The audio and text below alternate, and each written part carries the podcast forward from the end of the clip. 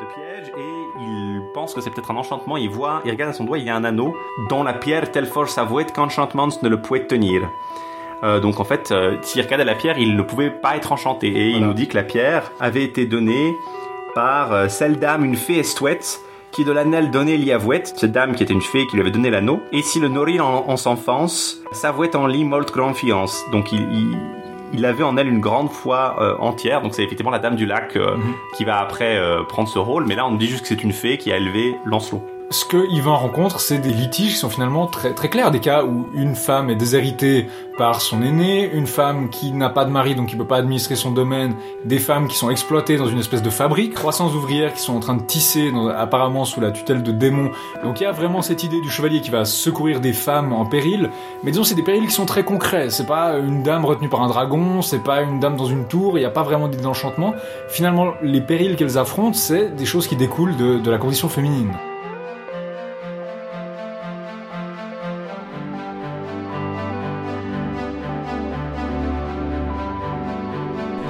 Mais vous, vous avez pas de femme du tout, c'est encore mieux. On dit que je suis fidèle. Je comprends pas vraiment, vous êtes fidèle à qui si vous avez pas de femme? C'est débile cette histoire. J'aime une femme en secret et n'en aimerai pas d'autre jusqu'à ma mort. Elle épouse d'un personnage très important. Et qui plus est, d'un ami fidèle. Ah, bon, ça c'est autre chose. Mais enfin, vous êtes quand même spécial, hein, quitte à choisir qu'une seule femme, vous pouviez pas en prendre une libre. L'amour a ses raisons que la raison ignore. En attendant, ça doit pas être la rigolade tous les jours. Je trouve mon bonheur dans la solitude et dans l'errance. Encore une chance, ça. Mais bon, vous connaissez la loi, ami ou pas ami, si vous voulez la femme de quelqu'un, Il faut que je le tue. ben voilà. Il faut que je le tue. Et après, Mais après, vous allez voir la dame, vous entamez la conversation, je sais pas moi. euh.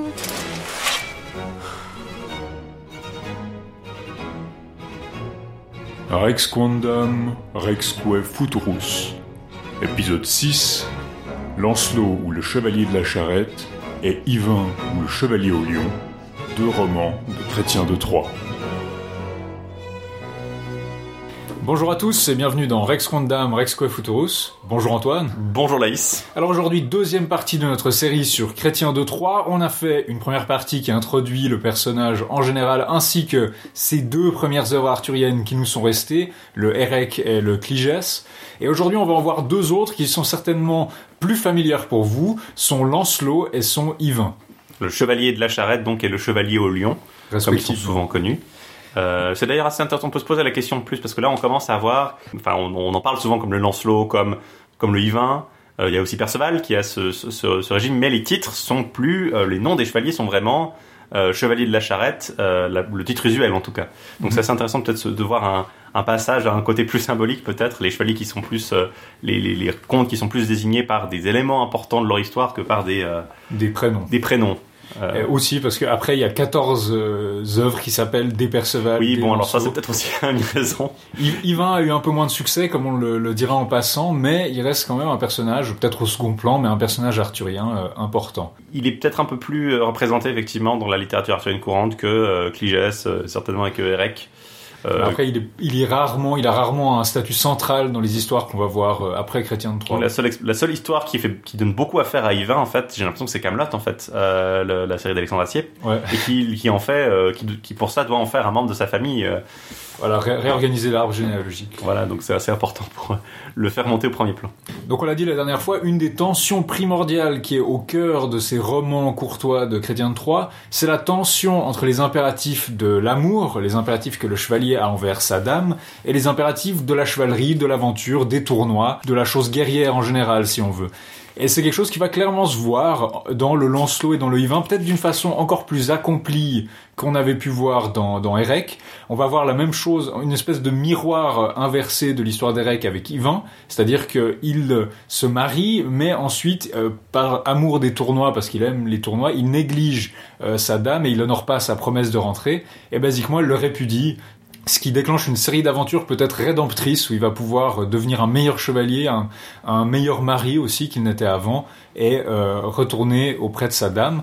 Tandis que le Lancelot, bien sûr, Lancelot, c'est un élément incontournable de la légende arthurienne à partir de là, de ce chevalier qui a un amour adultère avec la femme du roi Arthur, avec Guenièvre, et c'est au final à part le Perceval, c'est le seul roman de Chrétien Troyes qui du coup ne va pas se finir par un mariage parce que bien sûr euh, ils ne sont pas mariés.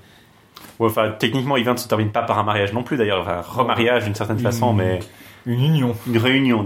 Tout, C'est une histoire qui a ses, ses- ses impératifs narratifs, euh, pour le coup, puisque bah, Lancelot ne peut pas euh, faire les mêmes preuves d'amour pour sa dame, en public en tout cas, que les autres chevaliers. Et c'est pas, euh, c'est certainement quelque chose qui est assez intéressant d'explorer ce, ce côté beaucoup plus discret ou la nécessité d'être discret, qui n'est pas forcément remise en question par euh, Chrétien Troyes. Il va pas euh, utiliser ça pour dire ah c'est très mal, c'est horrible.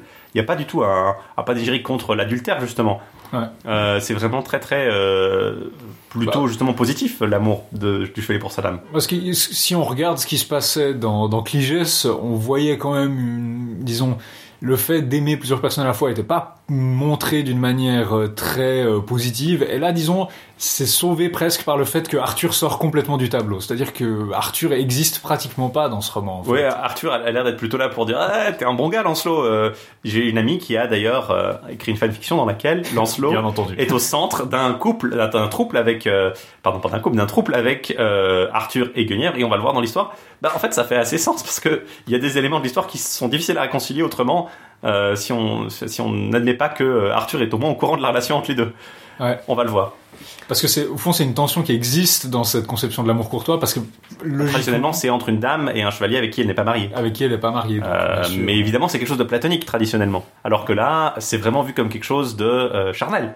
Euh, et ça va être illustré d'ailleurs comme d'habitude par Chrétien, qui, même s'il fait des, il fait non, mais je, ne vais pas en parler euh, trop en détail parce que c'est, ça, ça, ne- ça n'est pas la matière de ce conte, mais qui décrit quand même de façon assez, euh, pas très prude justement, les, relations charnelles entre Guenièvre et Lancelot.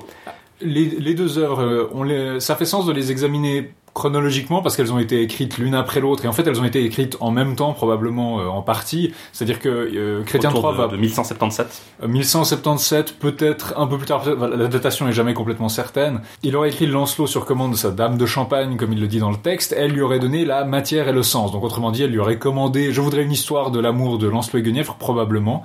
Et lui, il aurait ensuite mis les formes. Il va pas le finir, il va le confier à un certain Godefroy de Ligny pour, euh, pour le conclure. C'est lui qui va signer la fin, la fin du conte euh, euh, à partir du moment où Lancelot est enfermé dans une tour.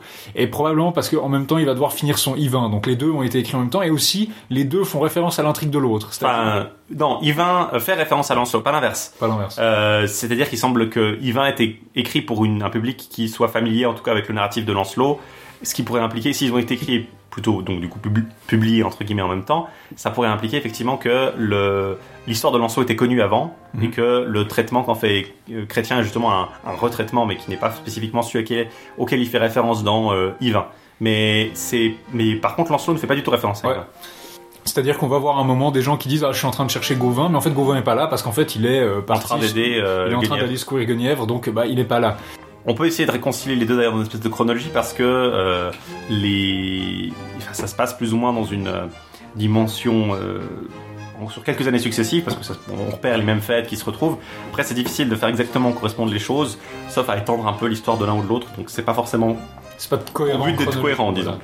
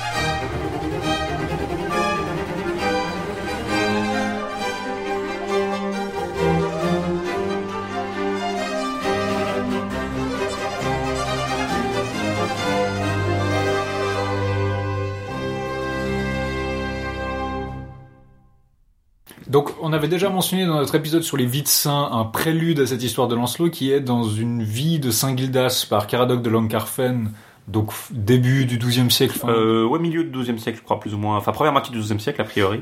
où justement il nous racontait que Guenièvre avait été kidnappé par un certain Mélois, seigneur d'une, du pays de l'été. Ou Estivas Regio, je crois, selon la, en latin. Donc, ça pourrait être le Somerset, selon euh, certains- Somerset. tu vois. Ouais, logiquement. Euh, mais enfin, l'idée est que Guenièvre est effectivement enlevé par un personnage du nom de Melwas, et on va le voir. euh, le, le déclencheur, l'élément déclencheur de l'histoire de Lancelot de- du Chevalier à la Charrette, c'est un personnage qui s'appelle Méléagan, euh, qui arrive, un, qui vient d'un pays sans retour, le pays de Gore. Le fils, il est le fils du roi de Gore, pour être exact, qui s'appelle Bademagu, Bademagu, et il arrive à la cour du roi Arthur pour dire qu'il retient otage dans son pays euh, plusieurs dames et chevaliers de la cour d'Arthur et qu'il va euh, pour toujours les tenir en otage. Et il met au défi Arthur d'envoyer euh, à sa poursuite un chevalier accompagné de sa reine. Très très précis comme menace. Enfin bon, Euh, Arthur décide bah qu'est-ce qu'on en a fiche, euh, c'est pas, Bah, tant pas sa reine. Ils sont prisonniers pour toujours, c'est pas grave. Il ne, ne peut y remédier, il le ressent douloureusement.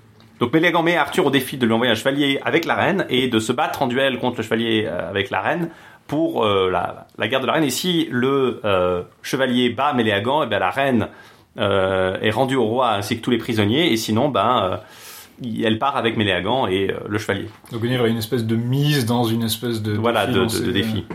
Euh, du coup, que qui n'est pas euh, dans la grande salle quand Méléagan dit ça, mais avec les servants en train de manger, entend la chose, devient furieux, décide tout de suite que Arthur ne vaut plus rien parce qu'il n'a pas réagi immédiatement en partant à sa poursuite, et euh, enfin c'est ce qui est en tout cas l'implication de, de- de la phrase, et il dit à Arthur, euh, je pars, donne-moi mon congé. Ce à quoi Arthur est un peu désolé, il envoie la reine pour essayer de lui persuader que de rester et euh, la reine euh, obtient de, de que qu'il reste en échange d'une faveur qu'Arthur doit lui accorder. Et donc évidemment Arthur lui accorde la faveur et la faveur c'est que que veut prendre la reine pour aller poursuivre Méléagan pour se prouver probablement pour se prouver enfin c'est l'arrogance de que quoi c'est le Ouais. un motif assez Et typique. il se fait battre apparemment immédiatement parce que la, la prochaine fois qu'on le voit, en fait, il est apparemment en civière, euh, pas, Ouais. pas tout de suite nommé, mais on voit. euh, Bah en fait euh, on, on ne voit pas ce qui se passe euh, mais Gauvin quand le voyait parvenir décide de partir euh, trouve euh, des signes d'une grosse bataille. Euh, Il a visiblement été enlevé avec Guenièvre. Et il croise un chevalier qui euh, a un, cheval qui est très épuisé, qui est aussi visiblement la poursuite du, convoi. Et il lui donne au chevalier un cheval, un de ses chevaux frais pour qu'il puisse continuer la poursuite. Et il le retrouve, euh, il le rattrape finalement un peu plus loin avec le cheval mort. Il retrouve le chevalier avec le cheval qu'il lui a donné mort. Il lui redonne un autre cheval pour poursuivre la, la poursuite. Et il tombe sur un nain euh, qui est décrit comme maléfique. Hein. Chrétien n'aime vraiment pas les nains. Il les déteste. Euh, et le nain offre au chevalier de leur montrer la voie. En échange, euh, ils doivent monter dans une charrette pour, euh, pour voir qu'il leur montre la voie. Et euh, Chrétien nous dit qu'à l'époque, on n'avait pas des charrettes par milliers comme on en a aujourd'hui. On avait une et c'était là-dedans qu'on mettait les condamnés et elle servait justement l'équivalent du pilori. Donc c'est un truc qui vous donne une mauvaise réputation si vous montez dans une un charrette. truc infâme. Et puis bon, c'est de là que vient le titre du. Du chevalier à la charrette, justement. Parce qu'il va être référé comme un chartier après être monté dans cette charrette. Ce chevalier qui n'a pas de nom pour l'instant. Ouais, les gens, apparemment, tout- immédiatement, tout le monde dans le pays est au courant. Il y a des gens qui voient, euh, des gens voient Lancelot, euh, enfin, parce que c'est Lancelot, on n'a pas dit encore, mais c'est Lancelot, ce chevalier. Il est, il est pas encore Il nommé. n'est pas encore nommé, c'est pour ça que voilà, on parle pas de son nom. Mais le chevalier à la charrette va monter dedans. Il va être instantanément euh, réputé d'être un mauvais chevalier qui est monté dans une charrette. Qu'est-ce, qu'est-ce- quel déshonneur Mais il est tellement euh, à la poursuite justement de Guenièvre qu'il décide de monter quand même. Gauvin qui, qui flaire le piège euh, les- à cheval parce qu'il est malin. Gauvin. En fait, j'ai l'impression que Gauvin c'est systématiquement un peu le Worf, tu sais, c'est le, le gars très fort, très très sage et qui du coup doit avoir des emmerdes qui lui arrivent pour le bloquer et l'enlever des aventures euh, euh, du chevalier qui est concerné parce qu'autrement il arriverait puis il résoudrait, il résolverait tout sans problème. euh, Mhm. il, il serait le, le- le- il est vraiment encore le chevalier idéal. Donc du coup, il le, poursuit, alors il lui arrive des aventures, il tombe chez des dames qui euh, les, retiennent, enfin qui leur offrent un, lit pour la nuit, mais euh, un des lits euh, est, refusé à Lancelot parce que la dame dit ah t'es un mauvais chevalier, t'es monté dans la charrette. En gros, c'est ce qui se passe. Et puis il dit non, tant pis, je vais quand même me mettre dans le lit. Et puis il s'avère que ce château s'appelle le château de la lance enflammée, mais pas pour rien. Euh, il y a une espèce de lance enflammée qui déchire euh, le meuble et qui se plante à son côté pendant la nuit. Un de ces espèces d'enchantements. euh. Oui, c'est c'est assez assez curieux. Tout, tout ce paragraphe est très curieux. Le lendemain, au moment où ils vont partir, ils aperçoivent justement un convoi où la, reine est menée au loin par par Ménéagan et avec justement ce, ce que dans la dans la civière, enfin dans la litière. En, euh, transporté parce qu'il est visiblement blessé. C'est pas explicite. Hein. Quand la, la Non, première fois que pas je la première fois que je l'ai lu, il faut quand même mettre les pièces du puzzle ensemble. On vous dit il y a une compagnie de dames, de chevaliers, il y a un type dans une charrette. On vous dit pas que c'est que, il y a un chevalier qui les mène, il y a la reine, il y a tout le monde qui pleure. mais vous mettez deux et deux ensemble, puis vous voyez qu'en fait, ben, c'est le convoi qui cherche. Et Lancelot est captivé par la vision de la reine euh, qu'il a à ce moment-là. Je sais pas s'il est déjà à la poursuite de la... Enfin, il est visiblement déjà à la poursuite de la reine, mais c'est là vraiment qu'il la voit. Et Euh, il, il tombe à moitié de la fenêtre euh, en la regardant, il manque de s'évanouir. Enfin, il a des réactions très, euh, très, très, corporelles en fait face à. face à cette dame. Il est saisi par la vision de la reine. Et donc du coup, ils, ils partent à leur poursuite encore une fois. Et ils vont arriver petit à petit en, en Gore. Et là, ils vont rencontrer euh, une damoiselle qui va leur expliquer qu'il y a deux passages pour entrer dans le pays de Gore. Le pont sous l'eau et le pont de l'épée. Alors là, Gauvin va choisir le pont sous l'eau. Il va sortir de l'histoire pendant un bon moment. On va comprendre pourquoi après. Et euh, le pont de l'épée revient donc à Lancelot. Euh, Lancelot alors va en direction du, du, du pont de l'épée. Alors il lui arrive de nouveau une série d'aventures. Il tombe sur un guet défendu. Euh, il doit se battre contre le, le après avoir battu le cheval du guet. Il doit tomber chez une dame qui est amoureuse de lui. Et qui lui Euh, propose en fait de partager, qu'il le, Ouais, il force plus ou de- moins à partager son lit. Genre, il lui dit, vous, vous pouvez dormir chez moi, mais vous devez dormir avec moi dans mon lit. Puis Lancelot est là, genre, ah non, j'ai pas, j'ai pas très envie de, de dormir avec vous. Enfin, il y a un sous-entendu sexuel qui est assez évident. Il la sauve d'une euh, d'une espèce de, de, de simulacre de viol justement ou de viol. euh, On ne savait pas très bien si c'est un jeu ou si c'est Alors, un... en fait, il y a, donc c'est une scène, il arrive au château et lui dit, vous devez dormir avec moi, et il accepte un peu, euh, parce qu'il il peut pas dormir ailleurs, etc. Mais euh, il est clairement réticent, mais il accepte quand même, elle l'amène dans un château où il y a personne, euh, il mange seul, puis finalement elle s'en va, Et après il entend du bruit, et en fait il voit une, une scène de viol à l'étage. En fait, il arrive à, à l'étage et il voit euh, une porte qui est gardée par des guerriers, et euh, il y a quelqu'un qui est clairement en train de, de, de, bah, de, de- violer cette dame, et Voilà, et d'appeler à l'aide. Et il se dit, mais qu'est-ce que je vais faire? Euh, Si je prends la traduction que j'ai, il voit de quelle façon ignominieuse l'autre tenait la demoiselle dénudée jusqu'au nombril. Il est rempli de honte et mal à l'aise de les voir nus l'un contre l'autre. Il ne ressentait nulle jalousie, mais il y aurait de l'honneur à la secourir, car l'entrée était gardée par deux chevaliers tout en armes, l'épée nue à la main. Quatre serviteurs se tenaient derrière, munis chacun d'une hache, capables de trancher en deux une vache à travers les chines aussi aisément qu'une racine de guenevrier ou de genêt. Et donc là, il, il tergiverse un peu parce qu'il se dit ah euh, quand même, euh, je suis parti pour sauver Guenièvre, mais là j'ai une autre aventure qui me tombe dessus. Finalement, il, décide de, de, de, de l'aider, il se jette contre eux, il les bat tous. Mais là, il tranche le bras à un type. Mais là, il se rend compte que c'était en fait une mise en scène et que Ouais, elle, elle renvoie les types. euh, les types faisaient partie. En fait, c'était un test. Elle disait ah c'était c'était pas vraiment un, un viol. Ah, tu, tu tu y as cru. Bon, Il y a un type qui s'est fait trancher le bras euh, dans tout ça, donc euh, c'est des acteurs plutôt engagés. Donc du coup, après cette victoire contre ce simulacre de, de, de viol, elle, il est un peu obligé de partager sa couche à ce moment-là. Il y en a un seul lit. Euh, il se, se, se, se déshabille, il se met nu sans enlever sa chemise, hein, nous dit le. Donc on se met un sous-vêtement. Euh, en tout cas selon les normes médiévales, et il se couche dos à dos. Euh, Enfin, lui, il se couche en, faisant, en mettant son dos à la dame, sans prononcer mot comme un frère convert, tellement il est dédié justement à, euh, À l'amour de à l'amour de Guenièvre. Il nous dit que l'amour, bah, justement, tient son cœur et que Il dit quand même, ah, c'était une jolie dame, mais il aimait Guenièvre, alors il, euh, il n'en fait rien. Et finalement, elle va se coucher dans la chambre à côté parce qu'elle voit que finalement, Ça euh, pas le, cœur n'y est pas. Après cette nuit un peu étrange, la dame part avec lui, euh, elle fait un bout de route avec lui, et ils aperçoivent à un moment une espèce de, de perron euh, près d'une fontaine, et sur le perron il y a un peigne, et c'est un peigne d'ivoire, et elle le trouve très beau, elle demande à, à Lancelot de lui en faire cadeau, et ce qu'il fait, mais quand il voit le peigne, il voit des cheveux dans le peigne, et il s'aperçoit que c'est des cheveux de Guenièvre. Parce qu'ils sont tellement beaux et tellement fins et tellement magnifiques que Ils la- peut-être que les cheveux de Guenièvre. Ils ont la couleur de l'or, euh, ils sont d'une blondeur euh, incroyable. Euh, et c'est en fait c'est elle qui lui dit que c'est les cheveux de Guenièvre. Et du coup, euh, quand il entend ça, il s'évanouit limite sur son sur, son- sur sa selle. Euh, elle l'aide et euh, du coup elle lui donne lui il lui donne le peigne et il garde les cheveux, il les serre sur sa poitrine euh, comme un trésor précieux euh, pour justement euh, Plus précieux qu'une relique, je plus précieux qu'une relique limite. Oui, oui, c'est exactement ça. Et juste après, du coup, il tombe sur un, un prétendant qui est en fait le prétendant de la damoiselle. Mais euh, le prétendant va, euh, ils arrivent dans le pré au jeu en fait, c'est comme ça que s'appelle le- l'espèce de, zone où il va avoir de, plus en plus de problèmes, euh, d'aventures qui vont lui arriver. Et là, il y a un, long discours entre le, jeune prétendant et son père qui se dit non non, vaut mieux pas que tu combattes ce chevalier, il a l'air trop trop courageux, trop brave, tu vas Et du, coup, ils le suivent un peu de loin pour voir où il en est. Il y a le fils qui est là, non, non, mais je pense que je peux, je pense que je peux gérer, je dois probablement pouvoir le battre. Le père essaie de le tempérer. Euh, c'est là qu'on voit en fait des, quelque chose qui est assez important dans les romans de Chrétien de Troyes, surtout à partir de là, c'est des doublons. C'est-à-dire on voit des, on a l'impression de revoir certaines scènes ou de, de voir des scènes qui en prélude d'autres. Là, par exemple, on voit un père qui essaie de tempérer son fils, et c'est la même relation qu'on verra entre euh, Bad Magu et puis euh, Méléagan. C'est-à-dire que Bad Magu va dire à son fils, écoute, tu es emporté, comporte-toi bien, sauf que Méléagan va refuser ça, tandis que là, on a un exemple de la bonne relation. Voilà, ils sont dans justement un pré au jeu, il y a des fêtes, des jeux et, et tout ça qui traversent. Des gens qui jouent au trick-track ou au dé. euh, Alors, J'ai pas bien compris la symbolique du pré au jeu, mais enfin, je veux dire, c'est assez, c'est censé être plus ou moins un- une Ouais, espèce de fête foraine. Enfin, j'ai- Ouais, ouais, une espèce de... Des gens s'amusent. En tout cas, ils traversent ce pré au jeu, ils arrivent dans un cimetière euh, d'un coup, et ils y voient les plus belles tombes du monde, de, enfin de, qu'on peut voir de la Dombe jusqu'à Pamplune. Et euh, ils voient des tombes sur lesquelles il est inscrit des noms, et ils trouvent une tombe où il dit euh, ici reposera Gauvin, ici Louis, ici Yvain. Donc l'implication, c'est que c'est des tombes pour des, euh, Pour des futurs, chevaliers. des chevaliers qui vont mourir. Et il tombe, il trou- trouve une tombe immense euh, et magnifique, la plus belle tombe, mais qui n'a pas de nom, et on lui dit ce sera la tombe qui libérera euh, en fait les, les, les hommes du pays de l'ogre qui sont emprisonnés au pays de Gore. Et on découvre en fait que le pays de, de, de, de, de Mélagan a bel et bien une large quantité d'exilés qui ne peuvent qui sont entrés dans le pays de Gore mais qui ne peuvent pas en partir. C'est pas vraiment expliqué pourquoi. Est-ce que c'est un enchantement? Est-ce que Il y a, l'implication que c'est un enchantement, je pense. Est-ce que c'est une coutume? Est-ce que c'est une interprétation? Si vous aimez les mythes celtiques machin C'est que finalement le c'est l'autre monde. c'est l'autre monde, C'est de- le monde des morts ou l'autre monde, et donc ils sont prisonniers là-bas.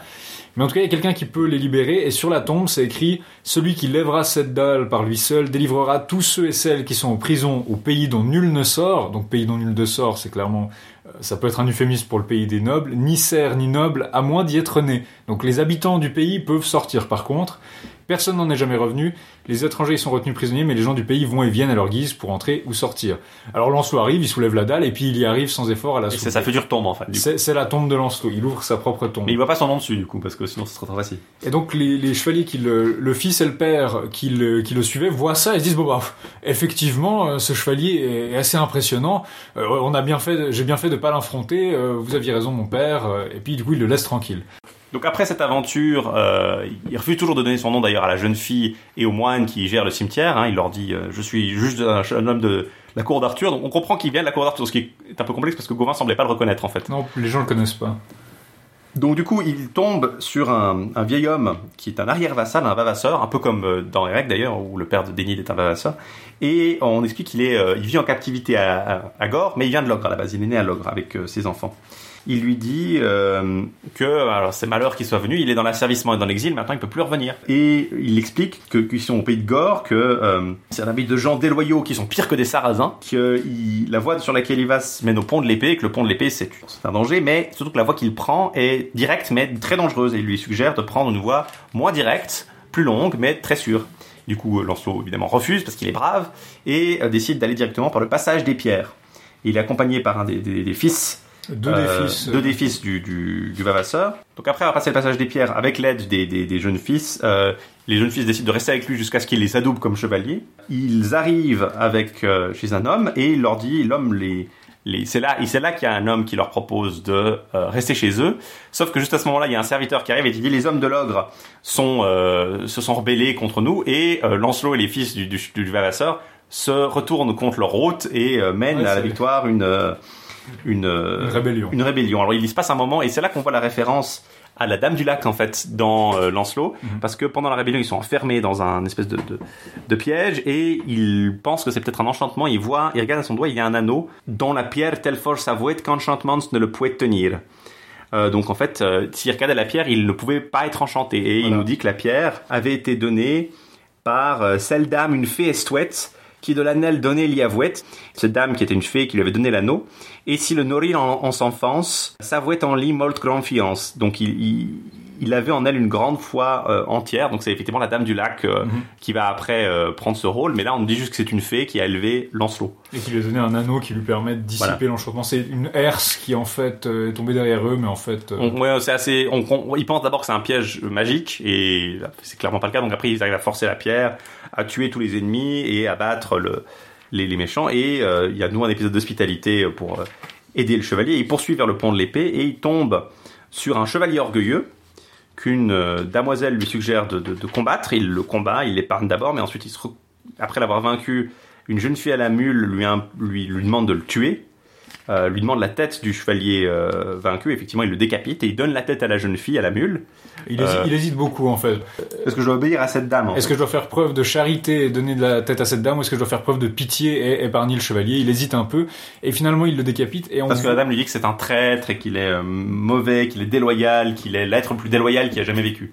Et en fait c'est un prélude de probablement la fin du roman où euh, Oui, va- c'est ce qui laisse penser qu'en fait, euh, le, le- la fin du roman, même si elle n'était pas été écrite par Chrétien, il avait plus ou moins, euh, il en avait l'intention qu'elle finisse comme ça. voilà en tout cas. parce qu'elle finit euh, Elle finit justement, spoiler alerte, elle finit avec la décapitation de Méléagan. et surtout avec le retour de la jeune fille en question. On Voilà, on, on va voir. Qui est sur une mule, hein, c'est important. de- Re- Retenons cette jeune fille à la mule. Et après ça, donc du coup, il peut passer le pont de l'épée que l'orgueilleux chevalier voulait l'empêcher de passer.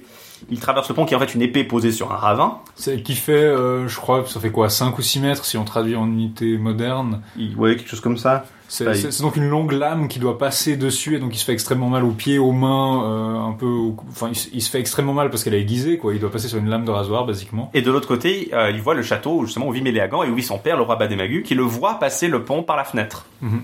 Et le roi Bademagu, en voyant ce chevalier qui arrive euh, si héroïquement, euh, envoie des hommes pour le secourir et le fait euh, soigner en fait. Il y avait autre chose, c'est qu'il voyait sur la rive, il voyait deux lions sauvages, mais en fait c'était un enchantement parce qu'il les voit plus quand il regarde son anneau. Voilà, Donc, là l'anneau est utilisé. De nouveau, son anneau lui permet de dissiper euh, des enchantements. Et Bademagu justement l'accueille, qui est un Bademagu est un homme très noble. Alors on comprend pas pourquoi du coup il laisse son fils retenir la la, la reine prisonnière, ce qui laisse penser que le royaume doit lui-même doit avoir des règles euh, plus précises que enfin qui vont au-delà de l'autorité de Bademagu justement parce que bah Méléagan fait plus ou moins ce qu'il veut en fait euh, dans une certaine limite disons. Et du coup il, voit la dame euh, et il défie du coup Méléagan. Et il, il a donc un combat entre euh, Méléagan et Lancelot. Et là, Guenièvre arrive et elle regarde le combat depuis la fenêtre.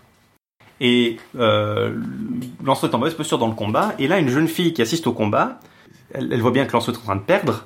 Elle, elle dit à la reine, elle demande à la reine, mais, mais madame, connaissez-vous le nom de ce chevalier? Parce qu'elle, elle le connaît pas. Et la reine lui dit, voilà, non, non, je, je n'ai aucun problème à te le révéler, il s'appelle Lancelot du Lac. Mhm. Donc la reine connaît le nom du chevalier, visiblement le connaît avant. Parce qu'il n'y a pas de, de- il semble, il y a pas de- d'épisode où elle tombe amoureuse de lui, visiblement, à ce moment-là. Donc elle semble le connaître.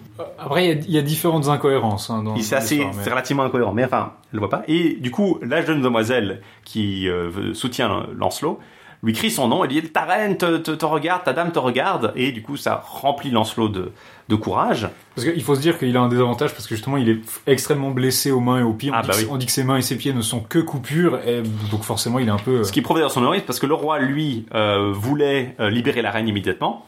Euh, une déclenche souhaitait arriver et Méléagan, c'est c'est Méléagan qui s'est opposé, qui a imposé le combat. hein. C'est vraiment euh, euh, Méléagan qui veut à tout prix retenir la reine. Méléagan est vraiment prétendé comme l'unique antagoniste. Il n'y a pas de, euh, de- son père n'est pas de son côté. Vraiment, tout le monde. C'est vrai que Lancelot affronte, bon il affronte quelques chevaliers comme ça en chemin, mais euh, Il affronte essentiellement Méléagan en fait. C'est pas, c'est une différence, je pense, avec Erec certainement et un peu moins avec Cligès, qui a quand même une figure antagoniste, c'est l'oncle de Cligès, mais qui est pas moins maléfique que ça. Là, il y a vraiment un méchant. Mais on dit, on dit littéralement, disons, le Méléagan, c'est clairement un miroir de Lancelot euh, en négatif. Il est, c'est un excellent chevalier. On dit qu'il est plein de bravoure, il a aucune peur. C'est en combat, il est extrêmement fort, mais il a un cœur de pierre et il a absolument pas les vertus qui vont avec, euh, disons, ses prouesses chevaleresques. Et il kidnappe Guenièvre, donc on a, disons, vraiment cette espèce de Oui, alors il est amoureux de Guenièvre, mais lui, il ne passe pas par le, la- le chemin logique, qui est l'amour courtois, qui n'est pas un amour euh, charnel normalement, et il la kidnappe justement, effectivement. le rapt. Du coup, finalement, euh, motivé par cet euh, appel de la demoiselle, Lancelot reprend le dessus. Et euh, finalement, le roi finit par interrompre le combat. Il a réussi à interrompre le combat. Et dit Bon, arrêtez de vous battre maintenant. On ajournera le combat pour un moment. Euh, le, le Méléagan rend la reine à Lancelot, mais à la condition que Lancelot, et là il nous dit, sans le moindre délai, quel que soit le moment choisi, dès qu'il en aura sommation, se battra un, an après, jour pour jour, de nouveau avec Méléagan. Donc il- dès qu'il lancera, dès qu'on lui signifiera que Méléagan est prêt pour le combat, un an après, Il devra au se maximum, il devra se battre. Exactement. Euh, la chose euh, donc est suffisante pour Lancelot qui dit d'accord. Euh, la bataille, si elle aura lieu, euh, aura lieu à la cour du roi Arthur, seigneur de Bretagne et de Cornouailles, nous nous dit le récit. Et euh, la reine est d'accord, Lancelot donne sa promesse, tout le monde est très content, parce que apparemment même les gens de, de Gore préfèrent Lancelot à Méléagan. Euh, tu tu m'étonnes pas qu'il soit un peu en colère, mais Méléagan est toujours décrit comme étant en colère. hein. Mhm. Et là, euh, Lancelot apprend aussi qu'il va revoir Que, qui est retenu prisonnier avec la reine, et euh, Que est, il est très content de le voir, mais il demande à Que, mais pourquoi la reine me, me traite si, si méchamment? Parce que la reine effectivement le, le regarde à peine, elle a un regard contrarié, elle, elle lui adresse peu la parole, elle, elle- dit qu'il a perdu son temps dans la chercher, que après avoir dit à Lancelot qu'il lui a couvert de longtemps en gagnant là où il n'avait pas pu gagner, explique qu'il sait pas pourquoi la reine euh, est, en colère. Du coup, la reine l'a accueilli très froidement. euh, en fait, la raison c'est pas parce qu'il a il est monté dans la charrette comme on pourrait le penser, mais parce qu'il a hésité avant de monter dans la charrette, ce qui explique que en fait que ne sache pas pourquoi elle, euh, elle est en colère contre lui. En fait, il a hésité deux pas effectivement avant de monter dans la charrette du nain. Et euh, elle, ben, elle est pas contente parce qu'il aurait dû monter directement euh, pour l'amour d'elle. Ce qui implique de nouveau une fois qu'il y a une relation préexistante entre Lancelot et Guenièvre. Et aussi que les nouvelles vont vachement vite parce qu'elle connaît le détail même de combien de pas Lancelot a hésité avant de monter dans la charrette. Ouais, Il y visi- avait- visiblement, il y avait toute une foule autour. Il est, il est en tout cas dans un endroit assez peuplé. Enfin, visiblement parce que il doit y avoir des gens parce que tout le monde est au courant dans les moindres détails. Après cet épisode de froid avec Guenièvre où elle est vis- visiblement en colère avec lui et où euh, lui il est un peu bas, il sait pas quoi faire, il décide de partir à la recherche de Gauvin et il est capturé par un groupe de, de, de villageois d'habitants de Gore qui pensent qu'en fait euh, les, les gens de l'ogre sont toujours prisonniers et Alors, que Gauvin n'a... Les euh, nouvelles vont pas si vite que, que ça. Lancelot est visiblement là. Par sont- contre, personne n'est au courant. Lancelot doit être ramené à la cour du, du roi de Gore. euh, et finalement, il, il est ramené. La méprise est expliquée. Mais entre temps, il y a un épisode où les deux amants justement croient que, que l'autre est mort. C'est-à-dire que Lancelot est capturé, donc il y a la rumeur qu'il est mort qui se répand. Euh, et puis du coup, bah, Guenièvre essaie de se suicider, enfin, en ne mangeant elle, plus. elle euh. arrête de manger. Ouais, et du c'est coup, ça. il y a une rumeur qui dit que Guenièvre est morte, qui arrive à Lancelot, qui du coup essaie de se suicider en s'accrochant, Voilà, c'est ça. en se pendant à sa selle et en se laissant traîner derrière son cheval. Mais heureusement, les gens le voient et coupent la corde. Et Et, et voilà. Et, finalement, il, il parvient à survivre euh, miraculeusement. les, les amants maudits. Et là, il se passe en fait un- une, aventure, c'est une merveille, nous dit le, le récit, c'est que euh, Lancelot escalade la tour où Guenièvre, euh, la chambre où se trouve la chambre de Guenièvre, euh, parvient à enlever les barreaux de la fenêtre, à rentrer dans la chambre de Il Guenièvre, les arrache à la main. euh. à voilà, avoir une nuit d'amour discrète parce que que dort dans la même chambre. Ouais. Et euh, le lendemain matin, le problème c'est que les, les plaies entre temps pendant la nuit de, de, de Lancelot se rouvrent et il y a du sang dans les Et draps. aussi, il se blesse, euh, il se blesse au barreau. Oui. En, en enlevant les barreaux, il se blesse à la Et, main. et enfin, il nous dit aussi que ses, peaux- ses, ses, ses plaies se rouvrent, Oui. donc c'est censé être ses plaies de l'épée, je pense, du pont de Mhm. l'épée. Enfin, en tout cas, il y a du sang dans les draps. Et le matin, euh, quand Méléagan arrive dans la chambre, il voit le sang et il dit mais qu'est-ce qui s'est passé? Et la reine dit non, j'ai saigné du nez. j'ai saigné du nez. Et en fait, Méléagan lui pense que c'est que qui Parce qu'il est blessé. aussi. Euh, dans la même. qui dans la même chambre, euh, qui a commis l'adultère avec la reine. Euh, il accuse que, et du coup il y a un combat judiciaire où Lancelot combat à la place de que Et il justement. dit, je certifie que Que n'a pas couché avec la reine. Je sais C'est très bien, très- une défense très spécifique. je sais exactement qui, qui n'a pas couché avec la reine. Bon, c'est assez ambigu justement parce que finalement, Méléagan a accidentellement raison. Il y a eu une nuit d'amour adultère ici. Il se trompe juste de coupable. Enfin, il se trompe juste de, de coupable masculin. Euh. Mais Lancelot le défend quand même. Enfin, Lancelot se défend finalement en défendant que par procuration. Donc on a un deuxième combat. Mhm. Symbolique, il y, a un- il y a trois combats en tout avec euh, entre entre Lancelot et Méléagan. Et de nouveau, ce deuxième combat est interrompu assez vite par le roi qui dit mais euh, qu'est-ce que vous foutez? Vous avez dit que vous battriez à la cour du roi Arthur, pas maintenant. Euh, du coup, que est dit de santé un peu euh, de fait. Et euh, Lancelot décide de repartir encore une fois à la recherche de Gauvin, qui est toujours euh, perdu. euh, enfin, on sait pas où il est. Et euh, en allant à la rencontre de Gauvin, il tombe sur un nain. Et là, curieusement, le nain lui dit ah, il faut que tu me suives. Et il le suit Et voilà, c'était En fait, c'était on- le piège le plus élaboré. euh, de Méléagan. Effectivement, c'était un nain qui était au service de Méléagan. Euh, une telle on- ruse euh, ne peut pas être combattue à part. Voilà, euh, Lancelot est donc assez. Euh, parfois, j'ai- j'ai- j'aime pas trop faire des références euh, impromptues comme ça, mais enfin, le- la notion de loyal con est effectivement. euh, Ouais, non, il est, il est disons, sa, sa disons, sa loyauté, sa- la confiance qu'il a en certains individus. Si Lancelot était pas aussi près de son honneur, en fait, l'histoire se finirait beaucoup plus vite. Et... oui, il y a un peu de ça. C'est vraiment assez, assez, assez curieux, quoi. Euh, il, euh, il lui dit, euh, le nain arrive, il dit, ah, mais qui, qui d'entre vous est Lancelot Parlez en toute confiance, je vous dis pour votre bien. Noble chevalier, euh, viens, suis-moi. Je vais t'amener dans un endroit, euh, un bon endroit. Il, il dit littéralement. Viens dans Can volt bont le vuel. Euh, si tu viens avec moi, euh, viens tenstos ensemble au moi, viens sans personne avec moi. Can molt buen le mener. Je vais te mener dans un lieu moult bon. Euh, viens, viens Et- dans cette ruelle sombre. et personne ne viendra avec toi, mais, mais qu'il t'attende ici, nous reviendrons dans un instant.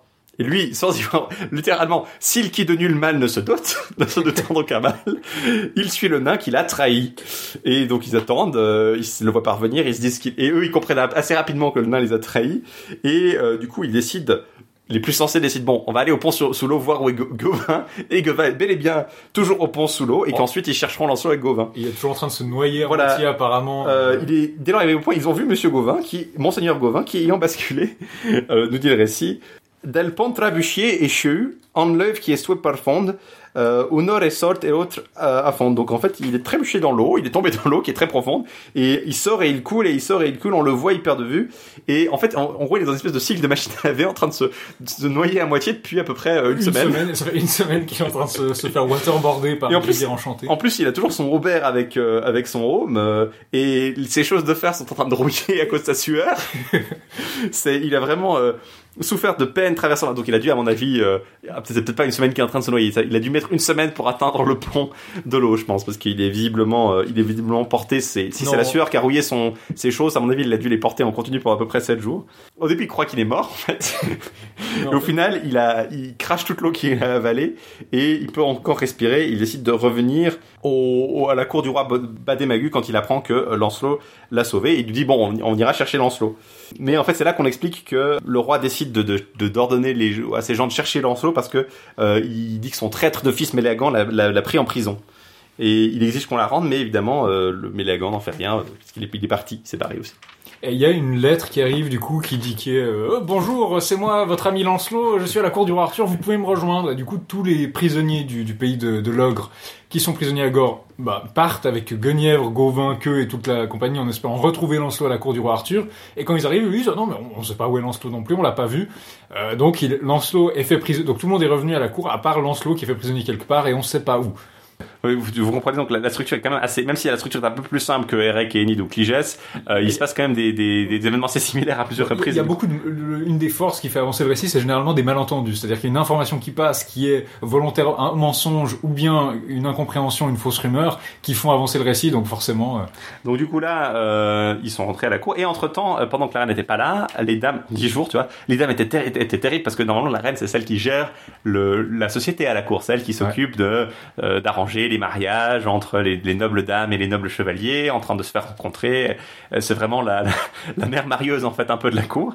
Et les demoiselles sont après dix jours, hein, donc ça fait genre jours. à, à peine dix jours que la reine n'est plus là, sont en terrible désespoir parce qu'elles pourront pas se marier. Et elles décident du coup d'organiser un tournoi pour trouver des maris. pour trouver des maris en disant on va épouser les vainqueurs du tournoi.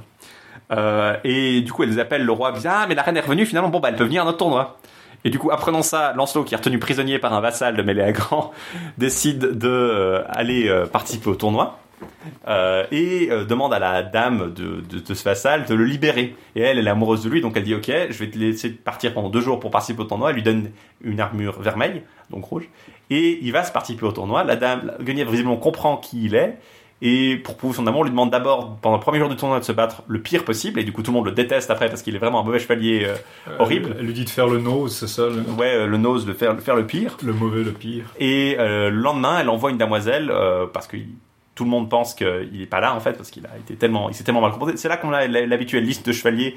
Euh, hein, on nous parle de nouveaux chevaliers, On de fils du de roi d'Irlande. De leur blason euh, magnifique. Euh, c'est l'épisode Ivanhoe du bout. Et finalement, le deuxième jour, elle retrouve le chevalier, la damoiselle, et lui dit La reine veut que vous battiez pour le meilleur. Et au final, c'est lui qui gagne le tournoi, et, et toutes les jeunes filles tombent amoureuses de lui, évidemment. Même, déjà le premier jour, avant qu'il commence à faire le mal, euh, elle- à faire le pire, elles étaient déjà amoureuses de lui. Donc elles sont complètement euh, toutes, elles veulent toutes l'épouser. Et quand il disparaît parce qu'il est retourné à sa tour, parce qu'il est, un homme d'honneur, il essaie de retourner à, Tour, il est prisonnier. C'est un épisode qu'on va retrouver après dans les Mortes d'Arthur, hein, et dans la Morte d'Arthur, c'est le- généralement l'épisode final. C'est euh, Lancelot qui va, qui part d'un endroit où il est plus ou moins captif ou amoureux, où il est retenu par une amoureuse, euh, où il va euh, participer à un tournoi et la reine va lui euh, donner des, ordres de se battre plus ou moins bien. Là, en l'occurrence, il revient après le tournoi et la dame est très inquiète parce que si le mari apprend, parce que le mari de la dame est très inquiet parce que si Maléagor apprend, il va pas être, il va être en colère. Et les damoiselles sont tellement tristes qu'elles essaient de marier personne parce que Lancelot a disparu elles voulaient toutes marier Lancelot. Donc du coup, personne ne prend personne pour époux. C'est C'est un échec ce tournoi. Et, et pendant ce temps, Méléagan s'est dit que bon, il faut ce, ce, ce Lancelot est un peu, il faut une prison un peu mieux équipée pour ça. Il décide de construire une tour en 57 jours, on dit sur le sur le rivage, bien fortifiée et impossible à échapper. Et puis on va enfermer Lancelot là-dedans. Ce qui est fait. Euh, il, les portes sont murées, il n'y a, a, pas de porte ni d'ouverture, sauf une petite fenêtre, on lui donne un petit peu de quoi manger. Par une corde, il est censé tirer à la corde pour euh, monter sa nourriture. Et du coup, euh, le Mélégan qui se, frotte les mains dit ah, maintenant je vais pouvoir aller euh, le défier à la cour du roi Arthur et personne ne, ne va pouvoir m'empêcher d'avoir Guenièvre ce coup-ci. Parce que après. Lancelot doit venir une fois qu'il en est notifié après un an. Donc théoriquement, Méléagan arrive à la cour et euh, Lancelot. Techniquement, a... ça compte comme notification le fait de le dire à la cour visiblement. Parce que... Et euh, Méléagan, a, du, coup, du coup, Lancelot a un an pour se présenter à la cour, mais bah, il est enfermé. Donc le plan de Méléagan, c'est basiquement voilà. de, de, garder Lancelot prisonnier. Mais donc le coup, le twist, c'est que cette, cette jeune fille euh, à la mule fauve qui n'aimait pas le chevalier orgueilleux et qui a voulu que Lancelot décapite et qui du coup doit un service à Lancelot parce qu'il a décapité le chevalier, euh, décide d'aller le chercher. Pendant un an, elle va le chercher jusqu'à ce qu'elle le trouve dans la tour que son frère a fait construire, parce qu'elle est la sœur de Méléagan, -hmm. euh, évidemment. Et euh, elle fait monter un pic à glace ou une hache, j'ai pas très bien compris, à, enfin c'est pas très clair surtout, c'est pas très clair, à Lancelot qui utilise ça du coup pour sortir de sa tour. Du coup, euh, Lancelot peut revenir juste à temps euh, à la cour. Euh, Gauvin s'apprêtait à combattre Méléagan, il était en train de se faire équipé et il, il, voit Lancelot arriver, il pleure de joie, il l'embrasse, il est tellement heureux. Ils se connaissent pas tel, terriblement bien, mais pourquoi pas. Il est très très content. Et euh, du coup, Lancelot peut relever le défi de Méléagan. Méléagan est terriblement en colère et est terriblement fâché. C'est vraiment, encore une fois, un, truc qui revient très très souvent, la colère de Méléagan. Et du coup, Lancelot, cette fois-ci, il n'y a pas de doute, il bat Méléagan très nettement, il lui coupe d'abord la main droite, il est fou, fou de rage, mais il lui foule le nasal dans les dents, il brise ses, il brise ses dents. Donc le nasal, c'est la partie de l'armure qui, qui, ouais, il, qui, couvre, qui, couvre, le nez, donc il lui, il lui, brise la mâchoire, il lui coupe un bras, et ensuite il lui délace son haume et il le décapite. Donc il y a quand même un côté, euh, disons, délibéré à la mise à mort de Mélagan, c'est vraiment il, il, lui enlève une partie de son armure et il ouais, c'est ça, c'est pas un coup d'épée qui euh, lui euh, par hasard lui euh, voilà, on n'a pas cette idée du combat qui est vraiment ah non, je ne frappe pas un homme à terre, je ne fais, je ne vais pas fra je ne vais pas frapper un homme qui est désarmé ou comme ça. Non non, là il, c'est une décapitation, c'est une exécution quoi. C'est une exécution. Et c'est un écho justement à la décapitation du chevalier traître et orgueilleux que la demoiselle à la mule fauve lui avait demandé avant qu'il passe le pont de l'épée. Et du coup, euh, le roman se termine dans l'allégresse générale. On ne mentionne plus Guenièvre, hein, parce qu'évidemment, le roi est là, elle peut pas tellement faire quoi que ce soit. Euh, et du coup, l'écrivain nous dit, euh, enfin le, narrateur ou la voix narrative nous dit, Seigneur, si j'avance tant voix, si j'en disais encore, ce serait oltre la maltire, donc ce serait, j'aurais dépassé ma, ma, matière, mon sujet. Et il conclut, si faut les romans sans travers, il nous dit le roman est complètement terminé. Godefroy de Lény, Godefroy de Lény Leclerc a euh, fini la charrette, mais qu'on ne vienne pas le blâmer s'il a continué l'œuvre à la suite de Chrétien. Il ne l'a fait qu'avec l'accord, car ça il fait par le bon gré Chrétien qui le commença. Tant en a fait dès lors en ça, où Lancelot fut en murette, tant qu'on l'y compte est duré. Donc il a euh, fini le récit à partir du moment où euh, Lancelot est emmuré par, euh, par Méléagan. Tant en a fait ni vial plus ne moins pour le compte mal maître. Donc il ne peut pas ajouter quoi que ce soit parce qu'autrement ce serait, des, des, ce serait défigurer le conte en gros. Euh, et du coup, six fautes lit romance de Lancelot de la Charrette. Ici prend fin le roman de Lancelot de la Charrette. Alors bah c'est une œuvre qui est fondatrice. Voilà, maintenant Lancelot, c'est un personnage qui va juste être incontournable dans la légende arthurienne. Ça va être l'amant de Guenièvre et à partir de ces grands cycles, à partir du Lancelot Graal, de ces grands cycles euh, arthuriens, on va voir vraiment un lien entre euh, l'histoire d'amour de Lancelot et euh, la fin du royaume arthurien en fait. C'est un peu cette espèce de, de, de fissure qui va faire s'effondrer la table ronde de plus en plus clairement avant presque de remplacer ou de, de, de remplacer disons la trahison de Mordred. C'est-à-dire mmh. que ça, ça... Bah, disons c'est combiné avec la trahison de Mordred après. Euh, à partir du moment où euh, Lancelot arrive dans la légende arthurienne, Mordred n'est plus euh, l'homme qui va prendre la reine, c'est lui qui va semer la dissension en, en justement en disant ah Lancelot a couché avec la... Ce qui est d'ailleurs, euh, en passant, une excuse pour Mordred, évidemment, parce que lui, il veut prendre le royaume et il va s'en servir comme prétexte, mais d'un côté, il a un peu raison finalement, parce qu'effectivement, c'est pas terriblement légal. Et c'est ça qui va mener justement à euh, la tentative d'exécution de Guenièvre, en fait, dans plusieurs, euh, notamment le Mortel d'Arthur, mais dans, mmh. enfin, à fin des romans de la table ronde, justement, en général. Personnellement, j'aime beaucoup le, le Chevalier de la Charrette, ce Lancelot. J'aime beaucoup tout ce qui concerne le royaume de Gore, l'idée qu'on puisse pas en revenir, les ponts merveilleux, soit le pont de l'épée, soit le pont sous l'eau qui mène, tous les enchantements qui arrivent. Il y a une structure narrative qui est quand même beaucoup plus cohérente, qui est beaucoup plus travaillée que Ouais. dans Eric Kennedy des Cligès. Ça, c'est assez clair. hein. Il y a, on- arrive un peu, disons, c'est un roman courtois qui est finalement très abouti. Bon, c'est généralement ce- ce- les trois là qui viennent, Lancelot, Yvain et puis Perceval, dont on se rappelle comme euh, comme emblématiques et qui vont avoir le plus d'impact. Mais euh, comparé à Perceval qui n'est pas achevé du coup et qui- Ouais. ça se voit donc la structure de Perceval a des problèmes et ça va mener à des, aux continuations.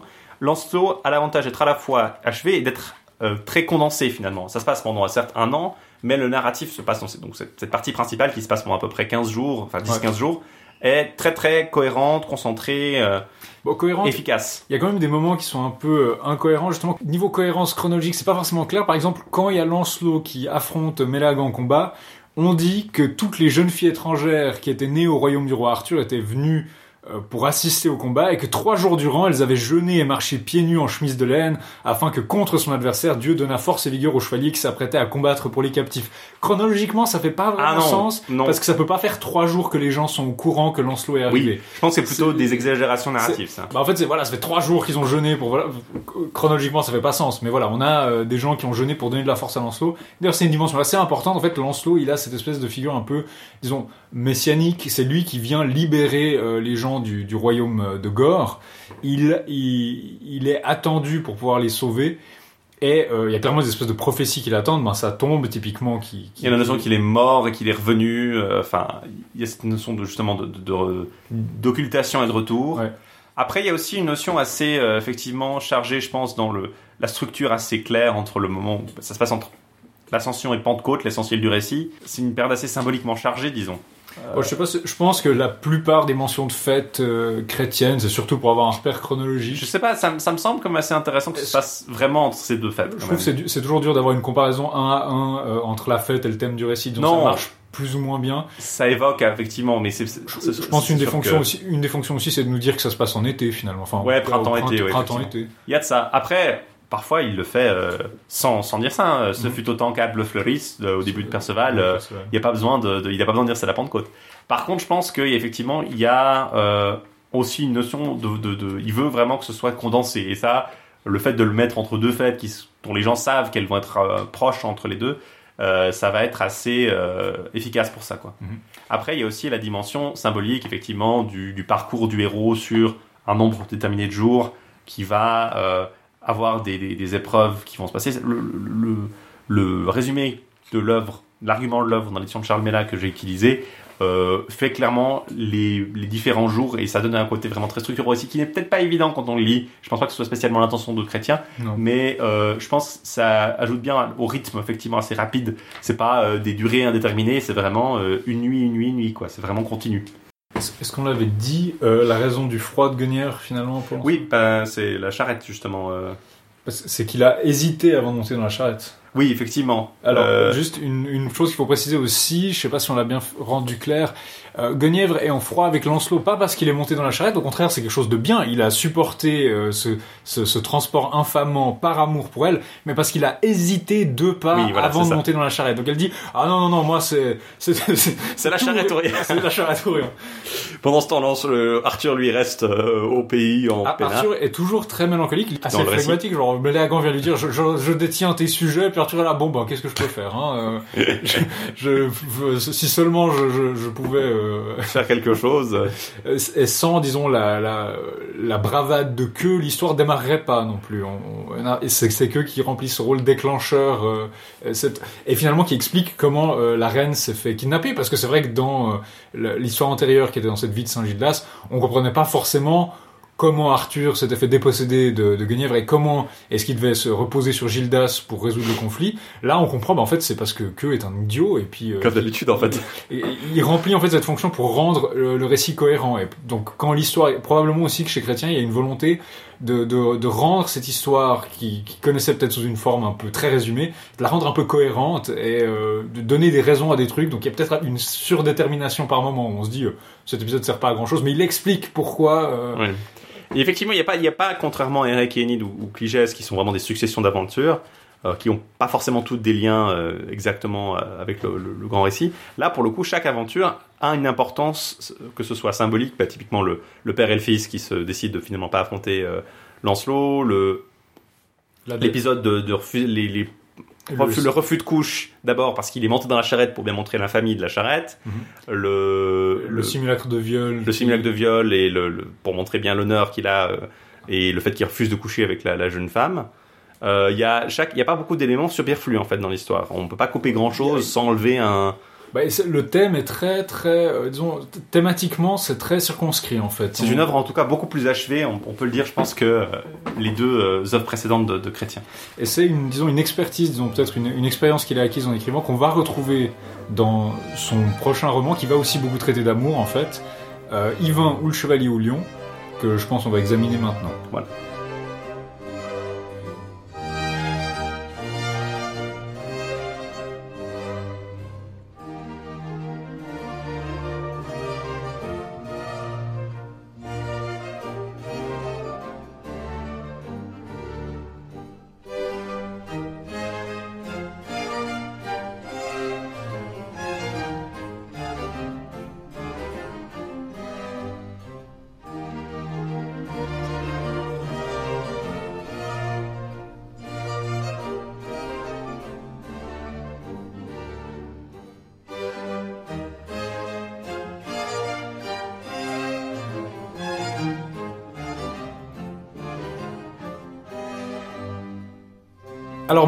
Yvain ou le Chevalier au Lion, une œuvre qu'il a été, qui fait référence du coup à Lancelot. L'histoire se passe à peu près en même temps. Disons les deux histoires se complètent sur à peu près trois ans.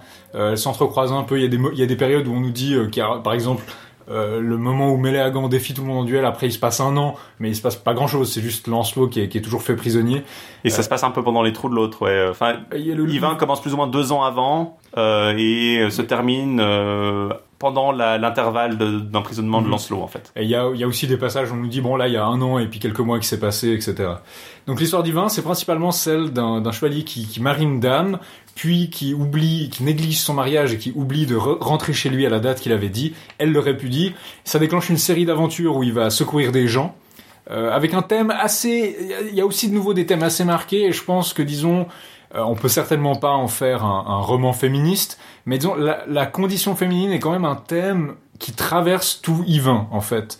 Une femme ne peut pas être chevalière, une femme ne peut pas administrer un domaine seul, une femme et des, des femmes qui sont déshéritées ou exploitées. C'est, disons, la plupart des figures qui sont, euh, qui vont être secourues par Yvain. Et en fait, je trouve intéressant parce que souvent on a cette image de ah c'est une princesse dans une tour et puis une espèce de vision un peu euh, disons féerique. C'est un emprisonnement qui est un peu propre. Tandis que ce que Yvain rencontre, c'est des litiges qui sont finalement très très clairs, des cas où une femme est déshéritée par son aîné, une femme qui n'a pas de mari donc qui peut pas administrer son domaine et des gens essayent de la flouer, des femmes qui sont exploitées dans une espèce de fabrique où on voit des, des femmes qui sont exploitées à faire des des 300 ouvrières. 300 ouvrières qui sont en train de tisser, dans- apparemment sous la tutelle de démons. Euh, Finalement, c'est c'est euh, de, de la misère ouvrière que, que, que ce chevalier va les secourir. Donc donc il y a vraiment cette idée du chevalier qui va secourir des femmes en péril, mais disons c'est des périls qui sont très concrets. C'est pas une dame retenue par un dragon, c'est pas une dame dans une tour. Il n'y a pas vraiment d'idée d'enchantement. Finalement, les périls qu'elles affrontent, c'est des choses qui découlent de, de la condition féminine. En fait, c'est un peu plus un roman social de tous Ouais. les romans de chrétiens, euh, com- comparé aux deux premiers qui sont vraiment. euh, voilà, le, le premier est vraiment une, un- une espèce d'aventure plutôt euh, personnelle entre un héros et sa dame. Le deuxième est vraiment centré sur la notion de. euh, c'est vraiment un roman épique d'aventure avec euh, des royaumes et tout ça. Lancelot est très intimiste, euh, se pose plutôt en, en espèce de d'idéal de, la, de la condition entre un homme et une femme, mais c'est pas du tout quelque chose de, de large. Ouais. Les applications sociales sont pas très larges, c'est vraiment quelque chose qui est restreint à un public, euh, enfin le public de la cour, quoi. Alors que là, on est vraiment dans un roman qui concerne visiblement plus que euh, un chevalier et sa dame. C'est vraiment des exemples différents de la façon dont la, la société traite les femmes euh, à l'époque, à l'époque en fait de, de chrétiens. Il y a une, une peut-être un peu plus sociale Bon, effectivement. Il y a des, il y a quand même des éléments un peu, disons, Bon, merveilleux. Il y a un géant, il y a une femme qui est kidnappée par un géant. Il y a la des- fontaine de Barenton. il y a la fontaine de Barenton et il y a deux, les, les démons que Yvain affronte à la fin.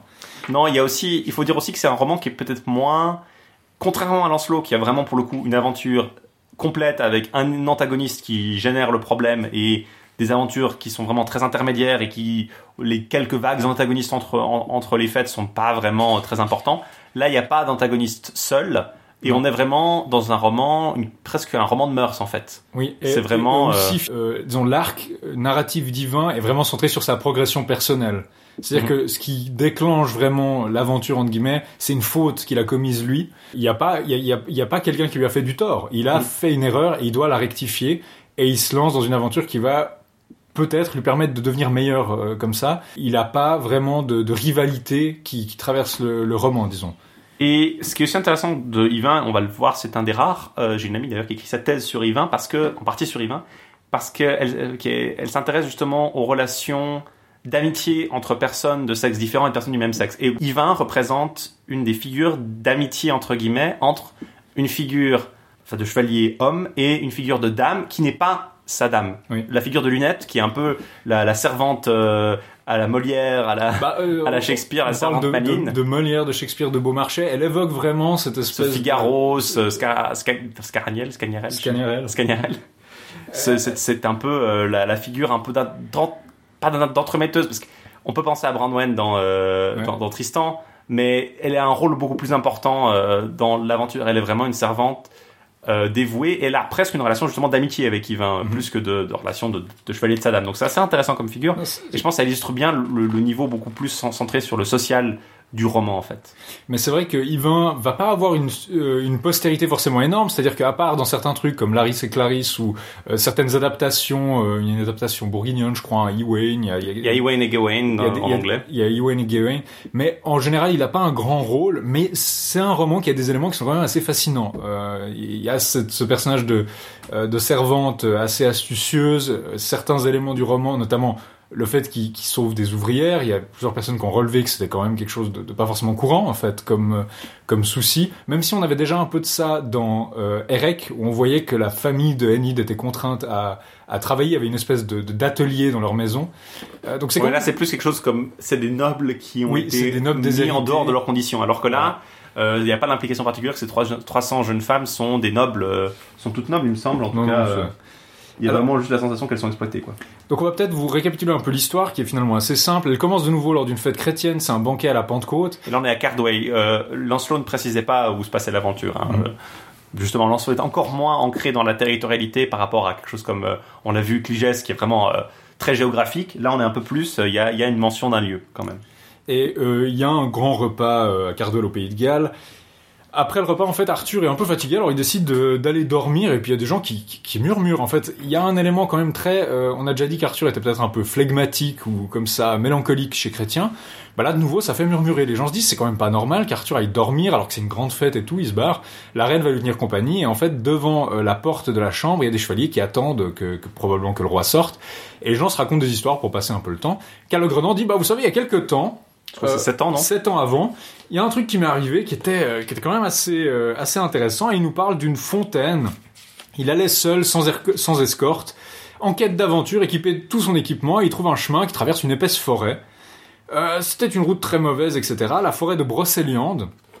Donc Calogrenant euh, raconte que il y a sept ans, il était en quête d'aventure, il est logé chez quelqu'un, et euh, le lendemain, il part il voit une créature euh, assez monstrueuse, avec des oreilles immenses, un, euh, un monstre. euh, il nous décrit en long en large cette espèce de vilain, une espèce de géant hirsute qui garde des bêtes, avec une énorme massue apparemment, et qui domine apparemment un troupeau de, de taureaux sauvages, enfin, euh, mais qui apparemment est un être humain. euh, euh, comme lui, il lui dit je suis un homme comme toi, et euh, il lui dit si tu veux aller en quête d'aventure, il y a une fontaine là-bas dans la forêt, et si tu prends, il y a un petit récipient qui est accroché, et si tu prends de l'eau dans la fontaine et que tu la verses sur le perron de la fontaine juste devant, eh ben tu vas déclencher un orage. Et apparemment plus tu verses d'eau et plus tu déclenches d'orage. Alors bon, je, je veux pas faire le le, le mais bon on a clairement un exemple de, de, de magie. euh, de, de magie sympathique, euh, si on veut, où euh, on verse de l'eau sur quelque chose et ça déclenche un orage. Cette fontaine, euh, c'est pas Chrétien qui l'a inventée. Apparemment, elle, elle existait vraiment. Il y avait vraiment une fontaine de Brabanton qui était mentionnée par Was dans le roman de Roux.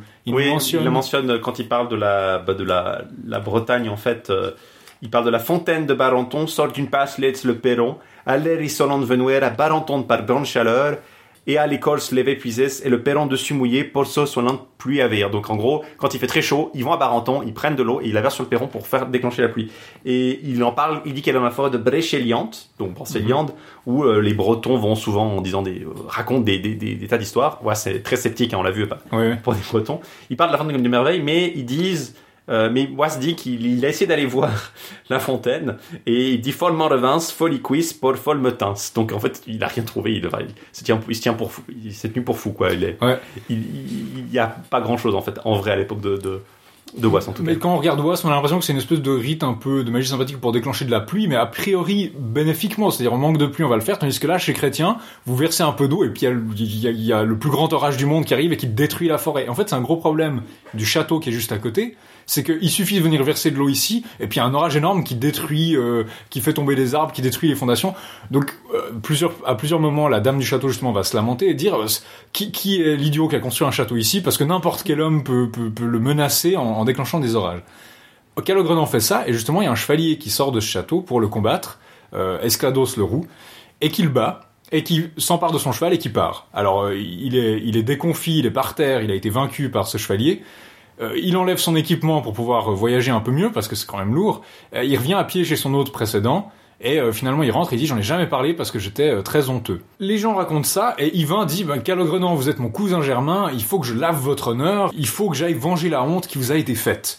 Et puis il y a que qui dit ah bah c'est facile, viens on a bien mangé, on est bien installé. On- euh, il dit l'on dit que chat gavé s'égaye, après manger sans bouger chacun va tuer Noureddin. Donc Noureddin le sultan ennemi de la chrétienté puis dit bah c'est facile après le repas tout le monde se vante et tout le monde croit qu'il serait capable d'aller euh, tuer des méchants. J'adore la spécificité quand même de cette. euh, Bah, c'est une expression qui apparemment était assez c'était l'ennemi numéro un de la chrétienté si on veut. À ce moment-là il était mort donc Parce que mon édition mentionne Saladin en fait. J'ai une note de bas de page ici qui explique que dans certains manuscrits il parle de- du sultan Noureddin et dans d'autres de Saladin qui a succédé à Noureddin en Ouais. fait. Ça semble être assez traditionnel. Ils disent ah non non mais ça personne va comprendre maintenant c'est plus Noureddin c'est plus Noureddin, ça. Il y a des gens qui ont disputé la datation du manuscrit à cause de ça, mais probablement qu'en fait c'est un caractère de proverbe et puis que c'était pas. Euh... Disons, le rôle de grand méchant de Noureddin a probablement excédé sa, sa durée de vie, quoi. Oui, mais c'est aussi possible que Saladin, qui est, sous- qui est devenu beaucoup plus célèbre, euh, en partie aussi en partie des, à cause des vies de Richard Cœur de Lion Mhm. euh, qui ont circulé, que à partir d'un certain moment, Noureddin, personne s'en souvient, mais Saladin, les gens connaissent, donc on, on met à jour un peu.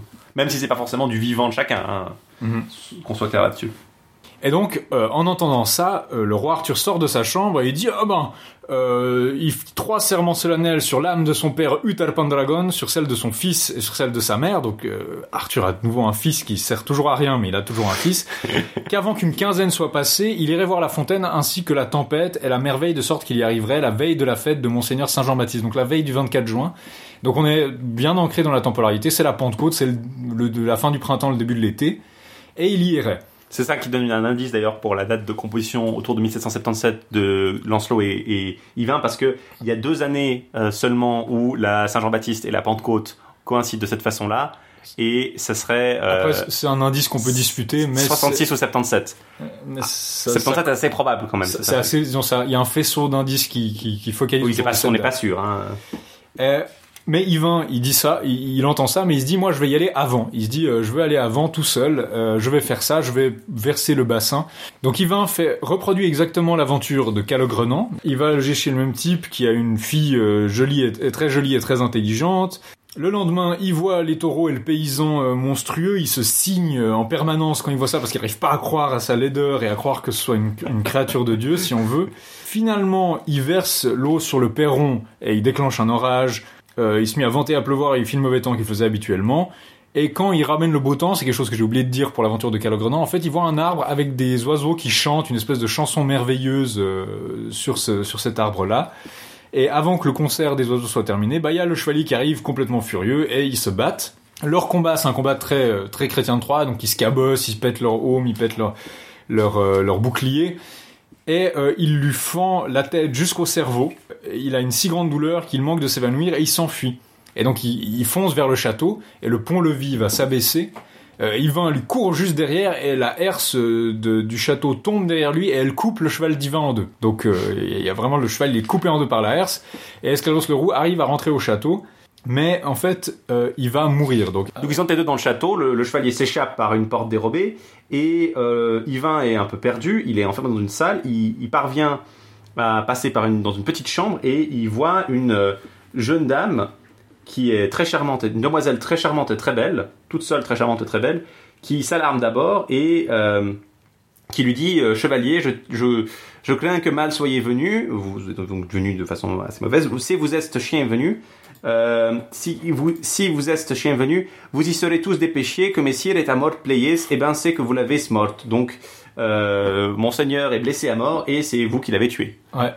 Mais malgré ça, elle lui donne, euh, apparemment elle, elle prend son parti, elle lui donne un anneau qui lui permet basiquement d'être invisible. Elle lui dit que ça le rend comme euh, l'écorce placée sur le bois, ça le recouvre et personne ne le voit. Parce qu'elle lui a dit, euh, elle lui a dit qu'elle l'a rencontré une fois à la cour du roi Arthur où elle avait été envoyée comme messagère et qu'il avait été honorable avec elle et qu'il l'avait servi et Voilà. honoré et que du coup elle le reconnaît et elle sait qu'il est le fils du roi Urien et qu'il s'appelle Monseigneur Yvain. C'est pour ça qu'elle lui donne l'anneau. Donc elle, une faveur passée quand il quand il la, la pierre de l'anneau, quand il retourne l'anneau et qu'il serre la pierre euh, dans, sa main, il peut devenir invisible. Et du coup, les gens du château le cherchent, ils renversent les meubles, ils tapent partout avec des bâtons, ils, cherchent le meurtrier parce qu'ils ont vu que le cheval était coupé en deux, et donc ils savent que bah, le meurtrier de leur seigneur est dans ces murs.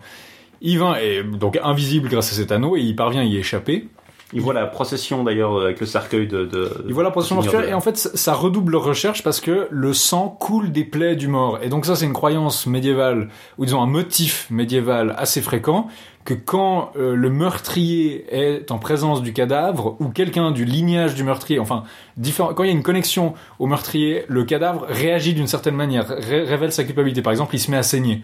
Et ce qu'on appelle la cruentation. Et du coup, ben les, les gens commencent à se dire ah ben euh, ça veut dire qu'il doit être pas loin, euh, on on doit être en train de brûler. Et Yvain du coup voit toute cette procession funéraire, les prières, etc. Et il voit la dame, euh, une des plus belles dames qui ait jamais vu une créature terrestre, d'une aussi belle chrétienne, jamais on avait entendu parler. Donc ça veut dire peut-être des païennes, il y en avait des très belles, mais une aussi belle chrétienne. Euh, forcément. euh. Mais elle manifestait son chagrin avec une telle fureur que peu s'en fallait qu'elle ne se tuât. Donc elle est très triste parce que bah voilà, Esclados a été tué par les blessures infligées par Yvain. Euh, Il y a l'amour qui attaque Yvain. Donc Chrétien nous refait un de ses paragraphes où il nous dit que Amour l'attaque en frappant au cœur par les yeux, ce qui ressemble beaucoup à certains de ses, de ses précédents romans.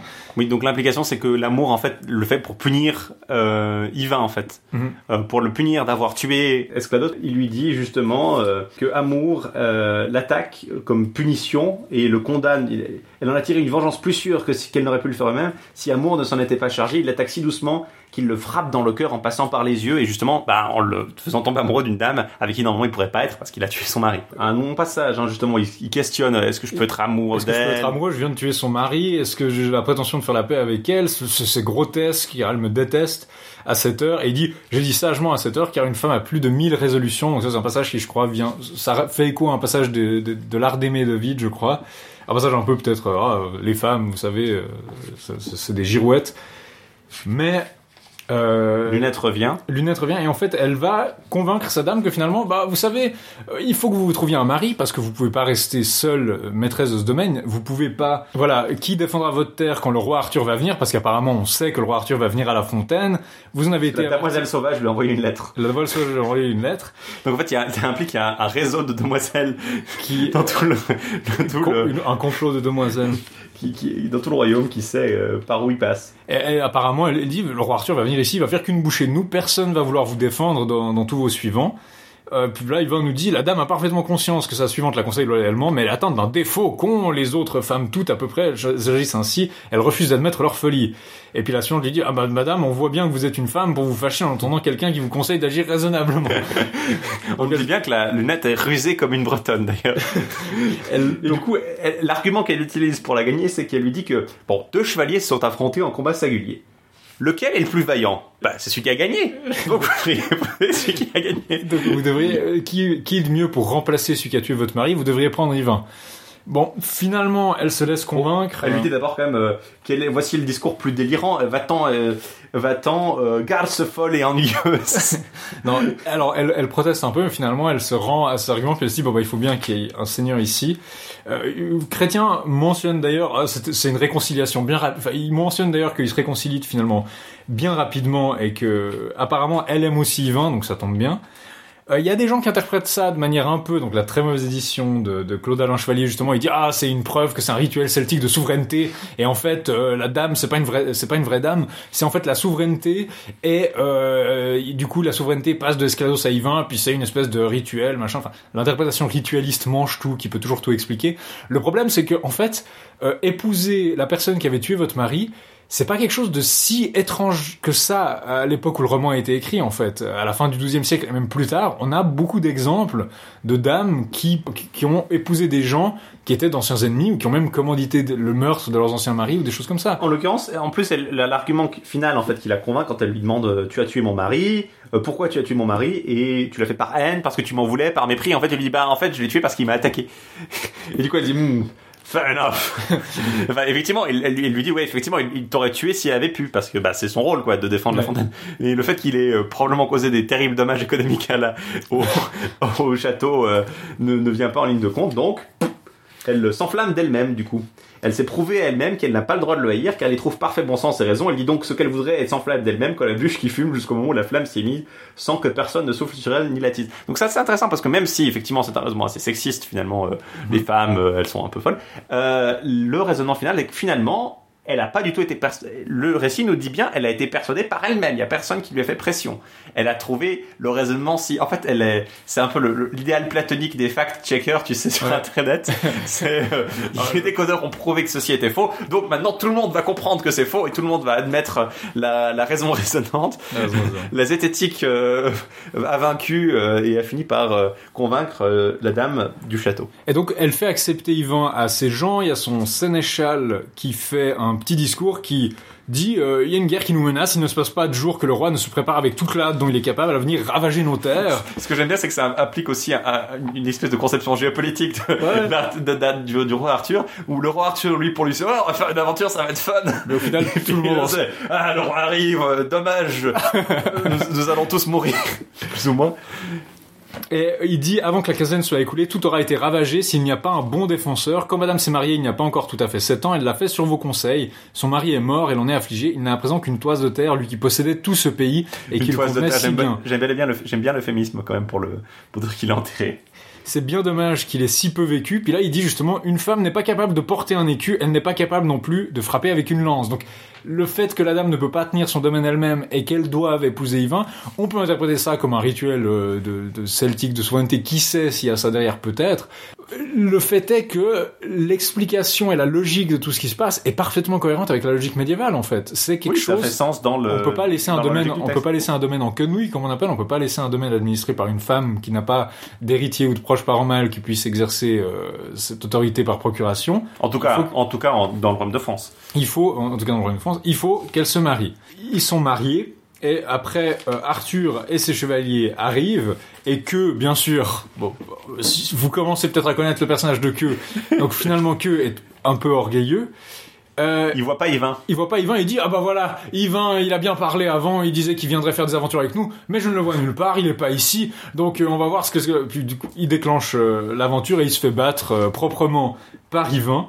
Euh, mais qui êtes-vous dit le roi, je ne vous reconnais pas de longtemps et je ne vous entendais pas vous nommer si je ne vous voyais pas sans votre armure. Et là Yvain révèle qu'il est lui, Pierre Que est abasourdi parce qu'il s'est bien fait avoir. Qui eût pu penser que les paroles de Que lui reviendraient euh, dans la figure? Ce que, ce que j'aime aussi beaucoup, c'est que c'est finalement une des rares, un des rares grands mouvements d'Arthur depuis euh, plus ou Ouais. moins. Non, ouais, c'est pas vrai. Il est allé, euh, il a fait du chemin avec euh, dans Cligès aussi. Mhm. Mais euh, c'est un des, des, des plus des moments où Arthur va quand même le plus bouger dans tous les les romans de, de la table ronde. hein.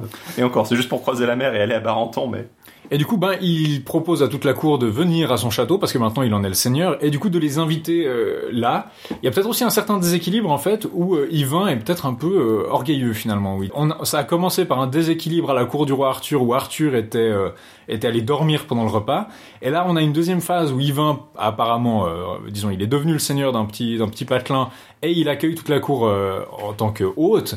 Et peut-être qu'il y a un déséquilibre en fait. Peut-être que justement Arthur arrive pas vraiment à assumer sa fonction de, de, faire ses grands festins. Yvain le fait à la place. Et puis c'est là que l'histoire va basculer. Probablement qu'il y a aussi cette dimension là.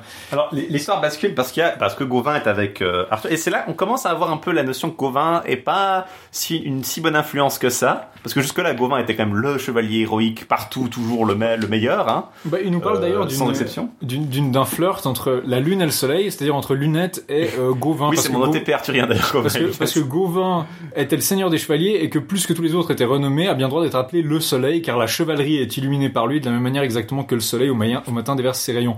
Gauvin a toujours eu un, un caractère solaire mais qui est finalement une construction littéraire où il y a cette idée, surtout plus tard, que sa force varie avec le cours du jour en fait. Et donc il parle d'autre part sous la figure de la lune, j'entends celle dont il n'est qu'une au monde, incomparable dans sa fidélité et dans son dévouement. Euh, seulement Paul cesse bon le nom, mais pour que Lu- Lunette haute nom, la demoiselle haute nom Lunette. Il ne dit pas ça uniquement à cause de cette excellente réputation, mais aussi parce qu'elle s'appelait Lunette. Euh, la demoiselle s'appelait Lunette et c'était une aimable brunette. Et fut une avenante brunette.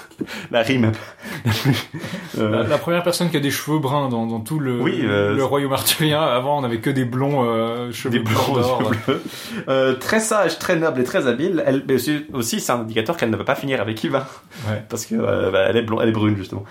Très sage, très noble et très habile. Elle fait connaissance avec monseigneur Gauvin, qu'il estime et l'aime beaucoup. Et il l'appelle son ami pour la raison suivante. Elle avait sauvé de la mort son compagnon et ami. Euh, donc ce Yvain par rapport à Gauvin. Il lui offre donc de se... C'est la première notion qu'on a que Gauvin et Yvain ont un lien particulier, hein, qu'il n'a pas forcément avec Lancelot, pas forcément avec euh, les autres chevaliers. Euh, quant à elle, elle lui raconte et décrit en détail au prix de quels efforts elle gagnait sa dame à sa cause, si bien qu'elle prit Monseigneur Yvain pour mari et comment elle le sortit des mains de ceux qui le cherchaient. Monseigneur Gauvin est très amusé, euh, il dit euh, Madame, je vous donne en cas de besoin ou non le chevalier que je suis, ne m'échangez jamais contre un autre à moins que vous croyiez améliorer votre situation. Je suis vôtre et vous soyez dorénavant mademoiselle. Grand merci Seigneur. Et c'est là qu'on... C'est le seul truc qu'on nous... Je crois que c'est à peu près l'étendue du truc, mais c'est vraiment... Euh, wink wink. Ouais. Euh, Le soleil a rendez-vous avec la lune. Mais euh, c'est mon épée arthurien pour la simple raison qu'ils sont vraiment tous les deux les plus un peu euh, les espèces de, de, de- d'un d'intello malin euh, sarcastique de la cour arthurienne. Mhm. Euh, et euh, je les adore les deux. Ils sont, ils sont, ils sont- c'est terriblement beau. C'est pas euh, très développé, hein, euh, on, on le voit là, mais c'est assez, assez joliment amené, disons, euh, comme manière de, de, de lier les, les choses. Parce que Gauvin a, a beau avoir des sœurs, des nièces, des, des, des tantes, des. Non, Gauvin est pas souvent. Enfin, il a quelques liens avec des personnages féminins, mais euh, enfin, celui qui me vient à l'esprit, c'est la dame de, de Lady Bertilac dans euh, Gauvin et le Chevalier Vert. Mais du coup, Gauvin, euh, c'est assez intéressant qu'il soit pour le coup explicitement lié à cette damoiselle, même si c'est vraiment quelque chose d'assez bref. Donc Lunette est un personnage qui est quand même assez imp- important hein, dans le Mhm. dans le récit. Après, on va voir. C'est pas simplement. euh, Et c'est là que, que l'histoire commence véritablement. Donc ça, c'est un peu le, le début heureux où Yvain bah, est devenu un seigneur, il, il s'est marié. Et ce qui normalement aurait dû être un peu à la fin de l'histoire pour que tout se passe bien. Bah là, en fait, c'est là que si- il y a Gauvin qui lui dit bah venez, on va faire des tournois, on va faire des, des trucs chevaleresques. Et puis euh, Yvain, Yvain, Yvain demande la permission de pouvoir quitter le domaine parce qu'il a quand même marié cette dame pour le défendre. Donc ah, s'il s'en va, il va pas vraiment pouvoir faire ça. Et euh, elle lui donne la permission à condition qu'il revienne euh, un an après, donc huit jours après la, la Saint-Jean. Et Yvain, bien sûr, euh, dépasse ce terme. C'est-à-dire qu'il se passe euh, un an et puis plus de trois mois. Donc c'est en août quand euh, il y a une servante qui vient euh, chercher Yvain et qui dit euh, que Yvain, le déloyal, le traître, le menteur, le fourbe, il l'a abusé et abandonné. Elle a percé à jour sa fourberie. Elle lui demande de, ren- de rendre euh, l'anneau qui était un peu ce symbole de confiance et euh, de plus revenir. Elle le répudie. Yvain devient euh, ne peut répondre car le sens et la parole lui font défaut. La demoiselle s'approche, elle lui enlève l'anneau du doigt. Elle recommande à Dieu le roi et tous les autres, à l'exception de notre héros qui est laissé dans son désespoir. Et Yvain devient fou. Donc on a un épisode de folie où il, il est, devient une espèce d'homme sauvage pendant un temps. Euh, il vit comme un sauvage, il mange des bêtes qu'il tue et qu'il trouve dans les bois, euh, il les mange crus et il les donne d'ailleurs à un, saint, un ermite qui vit dans la forêt et qui mange du pain et de l'eau, il lui donne euh, la viande des bêtes et en échange le saint lui donne du pain, un pain un peu euh, moisi et sec comme une écorce, mais il adore ce pain car dit chrétien, la faim est la meilleure des sauces. Une, phra- une phrase que j'aime beaucoup de ce roman, la faim est la meilleure des sauces. Et euh, jusqu'à ce qu'il y ait des dames qui le trouvent et qui disent ah tiens c'est Yvain et qu'elles utilisent un onguent de la fée euh, Morgane de nouveau euh, pour le soigner, le guérir de sa folie. J'aime beaucoup les, la, la, la fabrique de médicaments là. Ouais, la, Roche et Boiron euh, n'ont rien à envier à Morgane dans Big Pharma de. Big Pharma. la Big Pharma arthurienne, effectivement. Du coup, elle, elle- elle soigne avec cet onguent Yvain, qui va du coup, bah, qui va sortir de sa folie en fait. Elle lui frotte les tempes, le visage, tout le corps jusqu'à l'orteil, euh, et démence et mélancolie, rage et, le, rage et la mélancolie, mais du corps soindre fist, que du cervel lent ici orse le rage et la mélancolie, mais du corps oindre fist folie, euh, qui ne lisait soin du mestier, parce que bah il n'y avait pas besoin d'en fait en le corps. Euh, le massage sensuel impliqué n'était pas nécessaire parce que elle l'aurait fait de toute façon s'il y avait eu 5 septiers d'argent. Donc en fait, elle, elle va s'enfuir parce qu'elle a pas envie qu'il se réveille et qu'il la voit en train de le masser euh, visiblement. Et du coup, il voit les vêtements, il s'habille, il s'habille euh, parce qu'il lui avait laissé des vêtements neufs. Euh, il s'habille, il se rend compte qu'il est nu, ce qui est l'indice qu'il a, il est revenu à la raison. Hein. D'ailleurs, c'est le, Ouais. les- le péché originel. Non, il, se, il, il revient, il revient à lui, puis c'est véritablement le début de l'aventure. Donc, vraiment, si, si c'est- le, ça, fait, ça fait très début de jeu vidéo. Tu sais, tu te réveilles, tu ne sais pas où tu es. Tu as perdu tout ton équipement. Et le tutoriel, Ouais. le tutoriel, c'est le moment où il se bat contre le, le chevalier Scartalos. T'as eu l'évasion avec l'anneau, et puis hop, tu perds tout.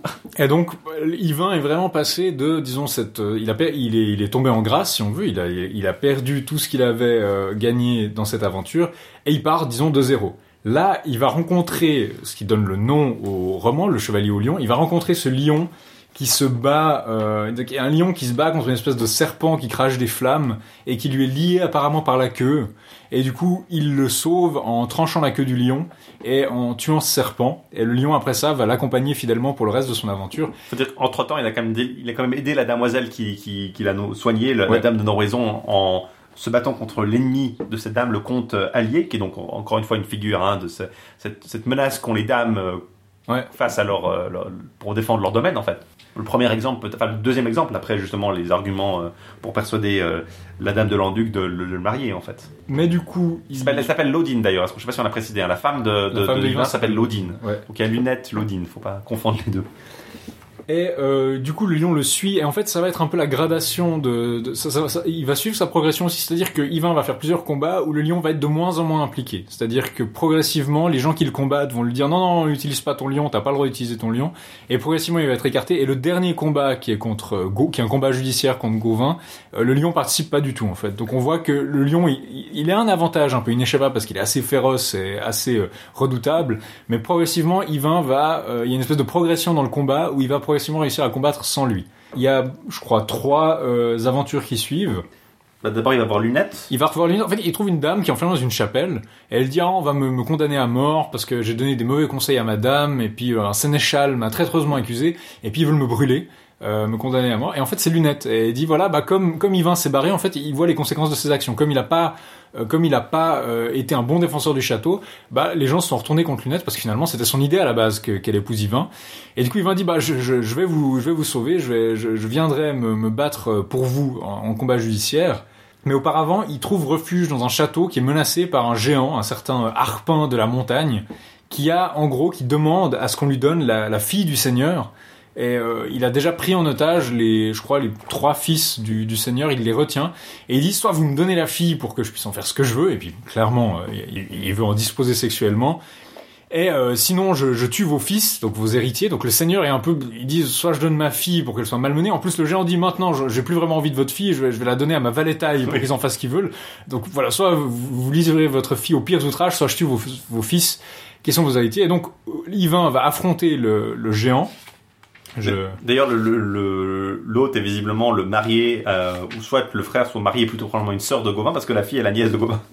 Et d'ailleurs, elle, elle cherchait à- à le secours de Gauvin, mais en fait, il est parti chercher euh, Guenièvre. Donc ça nous indique que euh, entre le moment, du coup, la première épisode, le premier épisode, c'est-à-dire la, la Pentecôte, se passe une année, une année, disons qu'on l'appelait l'an 1. En août de la deuxième année, il devient fou parce qu'il est répudié par l'Odine. Euh, après un moment, visiblement après plusieurs mois de folie, il est soigné. On est entre l'ascension et la Pentecôte de l'an 3, et c'est plus ou moins à ce moment-là que, euh, bah, justement, Lancelot et Gauvin sont partis à la recherche de Guenièvre, qui est emprisonné par Méléagant dans le Chevalier de la Charrette. Donc on a un lien entre les deux qui va de Yvain à Lancelot, hein, qui va pas Ouais. dans le sens inverse. De, un chrétien de Troyes Extended Universe. Voilà, c'est ça. Bon, c'est assez euh, cohérent finalement avec le reste du. Yvain s'appelle, se fait appeler le, Le Chevalier au Lion. le chevalier au lion. Et il revient après avoir cette aventure, il revient chez Lunette. Attends, hein, je- euh, je cherche. Donc Yvain se bat contre le géant qui se bat avec un épieu, il tire son épée, il trouve le géant sans protection parce que le géant fait tellement confiance à sa force qu'il a même pas d'armure. Euh, et avec le tranchant, il le frappe de telle sorte qu'il lui enlève une bonne tranche de, de la joue. Euh, L'autre lui assène un grand coup. Le lion aide son maître, s'agrippe de toutes ses forces à la peau velue du géant, il la fend comme une écorce, lui enlevant un grand morceau de la hanche et lui tranchant les nerfs et les gigots. Le géant lui échappe en mugissant et en beuglant comme un taureau. Yvain arrive à frapper plusieurs fois de son épée le géant, et il enfonce toute la lame à travers le foie, et le géant tombe mort. Donc avec l'aide de son lion, il parvient à vaincre ce géant et à secourir cette famille qui était euh, à sa merci. Et donc il doit retourner chez Lunette. Il hésitait à la base à, à les aider parce qu'il se disait ah mais je dois je dois aller aider à ce jeu. Il n'était pas sûr d'avoir le temps de revenir à temps pour sauver Lunette en fait pour son procès. Donc il hésitait un peu à, à sauver. Je trouve le c'est c'est un- une tergiversation qui est déjà plus euh, compréhensible que celle de Lancelot par exemple parce que quand Lancelot il voit cette cette dame avec ce simulacre de viol l'épisode est un peu bizarre parce que bah, déjà au final on vous dit que c'était une supercherie euh, que c'était pour le tester et euh, Même lui, il a un peu hésité. hein. Il, il, hésite pas. et il dit ah, je, je devrais faire ça, mais en même temps je suis venu pour sauver Guenièvre. Mais il a pas pressé par le temps, donc on voit pas pourquoi Ouais. il hésite. Tandis que là, au contraire, Yvain, disons, Yvain est presque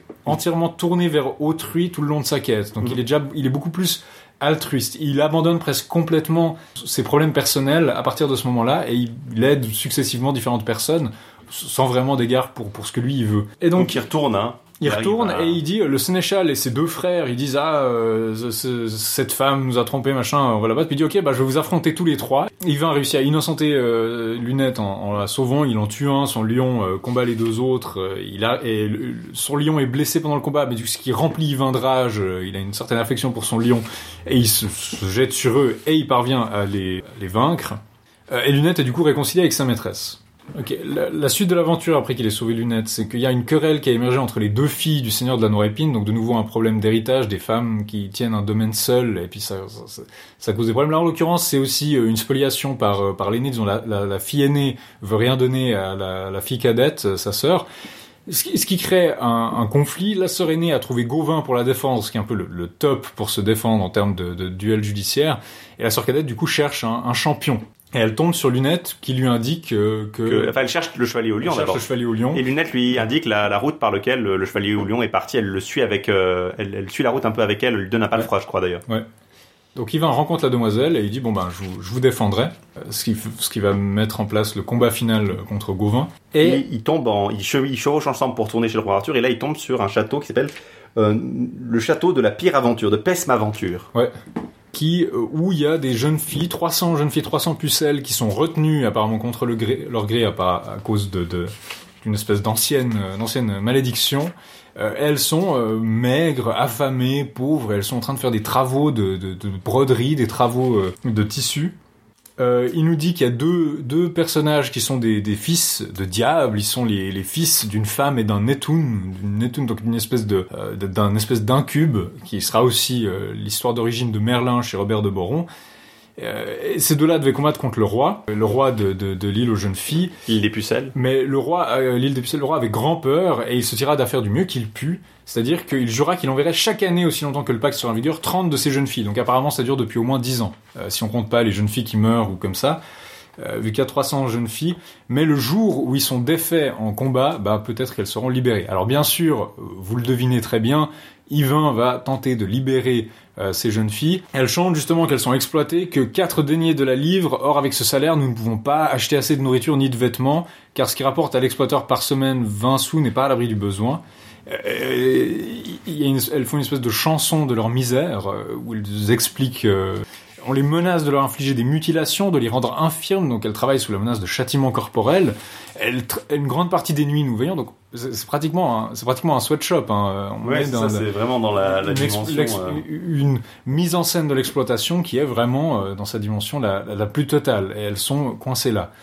Yvain affronte les deux fils de démons qui clairement, de par leur nature diabolique, sont, sont, sont très forts. Ils veulent pas que le lion euh, les affronte, donc ils l'enferment. C'est cette fois-là en fait qu'ils les enferment, qu'ils enferment le lion dans une pièce à côté pour pas qu'il puisse aider Yvain. Mais le lion arrive à se libérer et à se jeter euh, dans le combat. Yvain bien sûr réussit à battre euh, les, les deux démons. Et le, le- le- en échange, le roi de l'huile des pucelles lui offre sa fille, je crois, ou le seigneur des pucelles lui offre sa fille, Ouais. qui évidemment qui refuse parce que Euh, Yvain refuse, donc euh, cette fois-ci, contrairement à la première fois, il accepte pas, disons, le, le premier mariage venu, on va dire. Euh, je- je- et il dit, je veux pas une parcelle de cette souveraineté, puisse Dieu ne jamais me la donner, euh, et puisse votre fille vous rester, et avec elle, l'empereur d'Allemagne serait bien loti s'il l'avait épousée, tellement elle est belle et bien élevée. Donc il dit, oui, oui, c'est une très, très gentille fille, mais je, je- il a l'air d'être un peu plus conscient du, du, de- ses obligations, disons. ses obligations vis-à-vis de son épouse, euh, même si elle l'a répudié.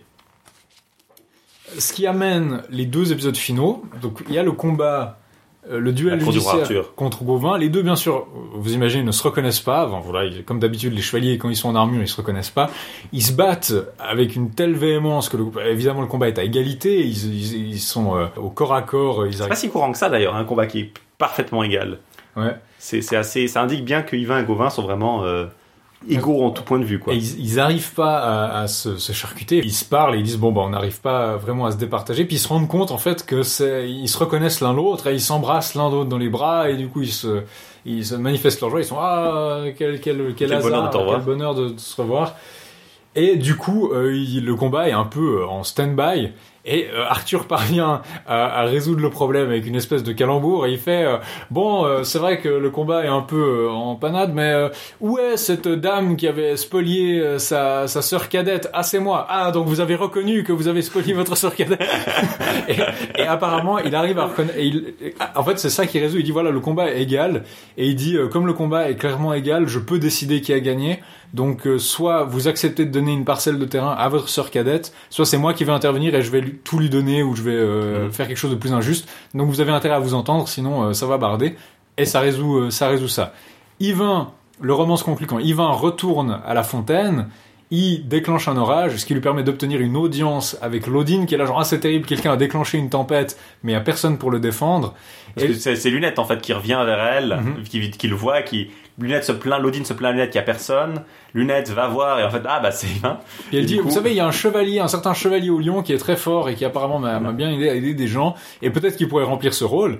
Et euh, il arrive, et puis elle dit, en fait, ce chevalier, c'est votre mari Yvain. Puis elle dit, ah, tu m'as bien eu, euh, tu, Ah, tu m'as bien eu, je savais pas que c'était Yvain. Bon, bah maintenant, euh, je suis obligé. Elle, elle- plus ou moins, elle arrive à lui arracher la promesse qu'elle euh, qu'elle lui accordera une audience euh, gentille. Et puis Yvain dit, ouais, finalement, euh, je veux bien revenir vers vous, mais cette fois-ci, je me comporterai bien et je respecterai mes engagements vis-à-vis de vous. Et euh, comme Lodine a été plus ou moins euh, trompée à, à promettre ça, elle peut pas revenir sur sa parole. Et puis elle dit bon ben d'accord, je vous, je vous donne une deuxième chance.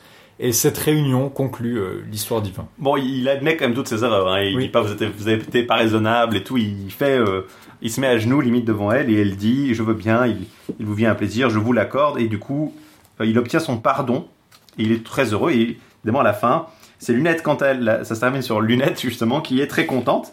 Euh, Lunette tient il moultaise, ne il faut de choses qui lui plaisent. Elle, elle a rien qui lui manque, qu'elle ne veuille. Qu'elle a la paix faite sans fin, la réconcilier pour toujours. De Monseigneur Yvain le, le fin, euh, et de sa michière fine, de, donc Monseigneur Yvain le fin, le, le parfait amant, euh, selon ma traduction, et sa chère amie, la parfaite amante. Del chevalier à lion fine, parce que le chevalier du lion est maintenant fini.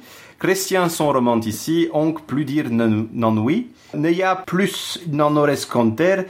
Son nivelt mensonge, j'ai ajouté de nouveau l'idée qu'on ne pourrait pas en dire plus si, sinon on rajouterait des mensonges. Donc il y a toujours cette prétention de je vais vous raconter la vraie histoire. Vous pourrez entendre peut-être des variantes, mais moi c'est la vraie de vraie.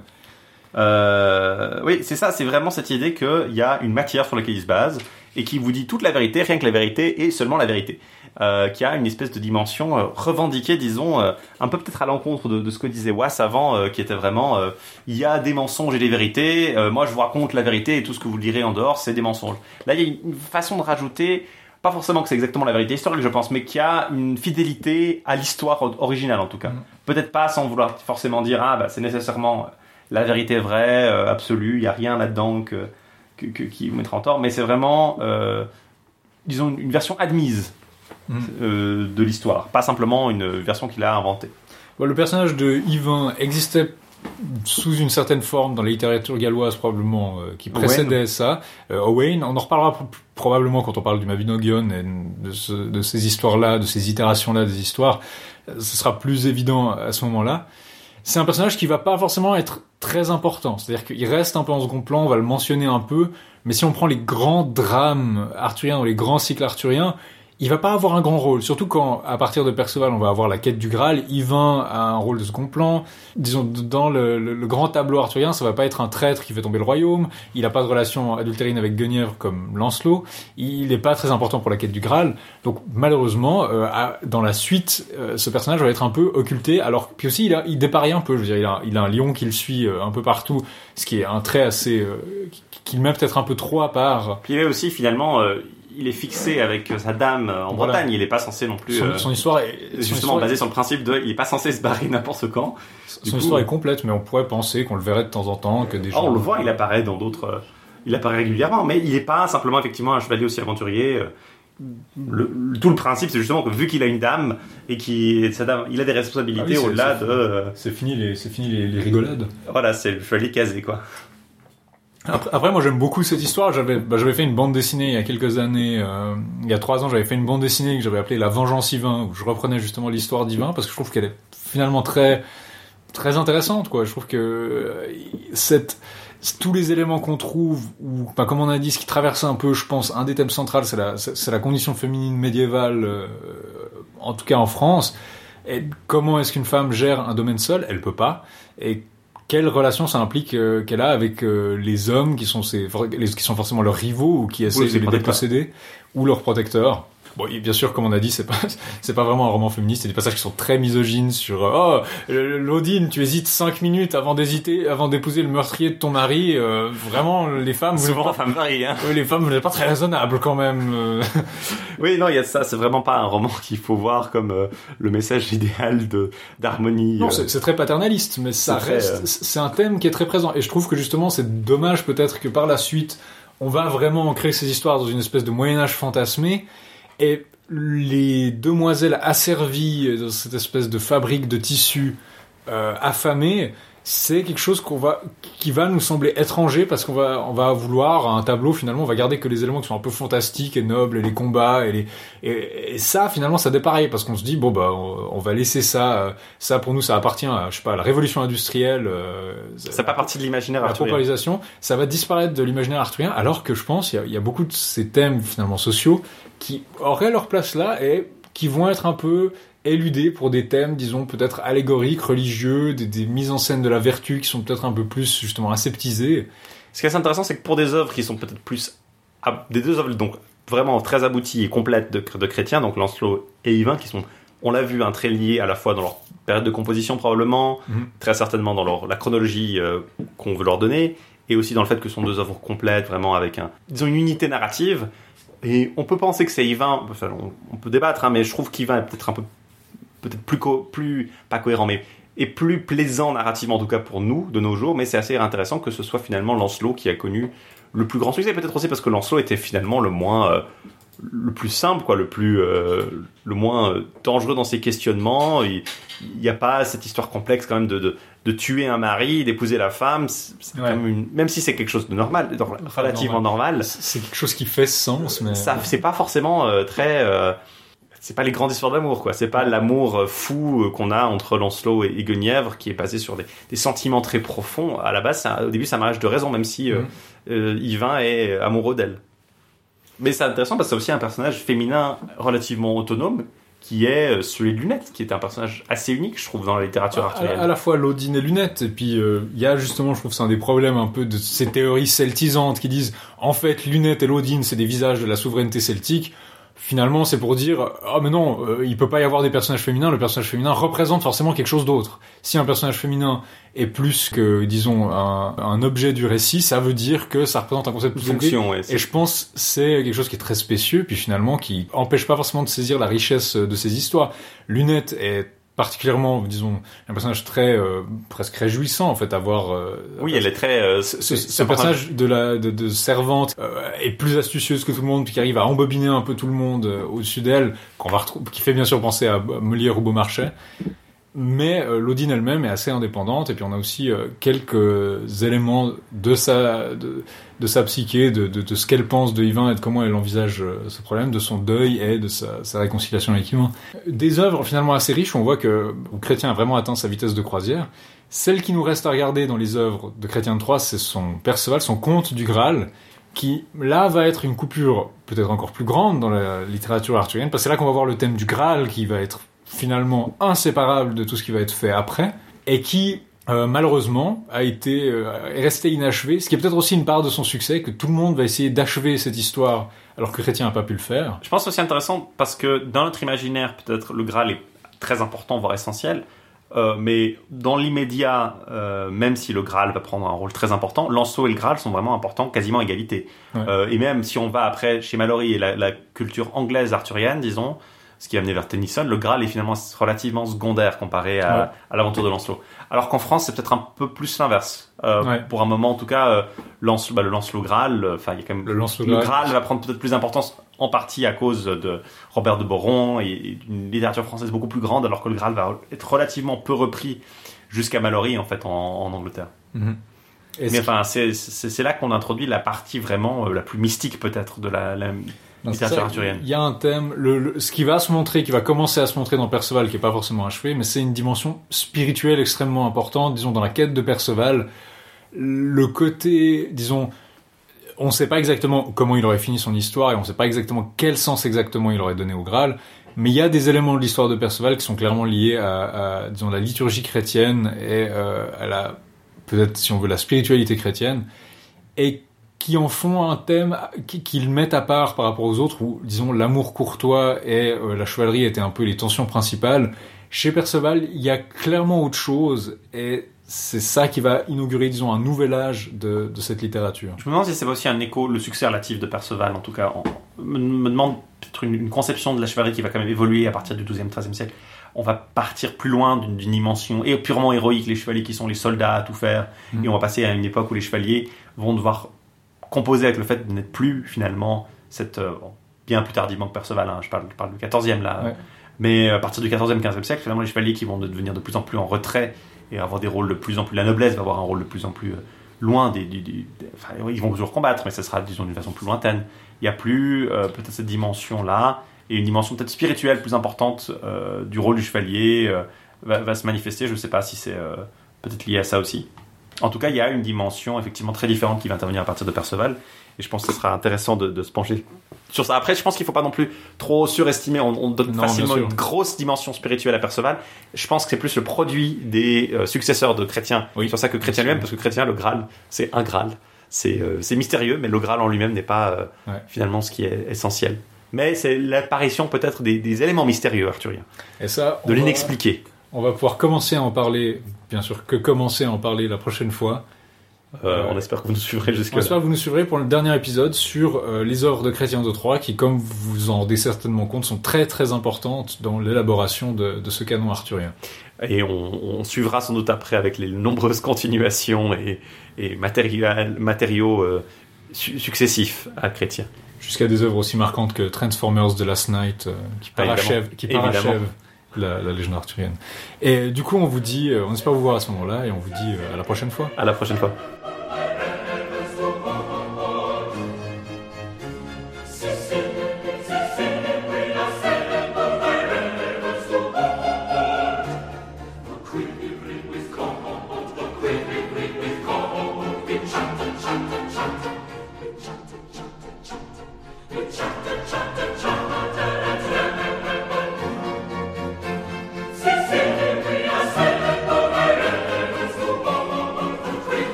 Les émissions produites par Radio Kawa et vous aimeriez pouvoir nous donner un petit coup de pouce Rendez-vous sur patreon.com slash radiokawa et devenez mécène de nos émissions en public, de notre nouveau matériel et de bien d'autres projets visant à améliorer le Radio Kawa que vous connaissez et que vous aimez.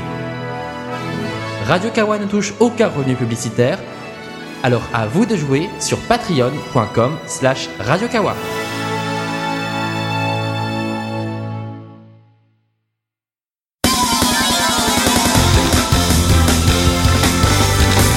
Salut, c'est Pipo. Salut, c'est Gotoz. On vous propose d'embarquer avec nous tous les mois pour écouter de la bonne musique de jeux vidéo.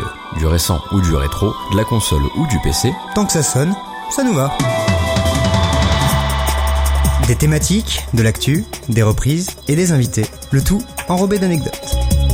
Pendant deux heures, on passe la musique de vos jeux préférés. Et on s'intéresse à ceux qui la font.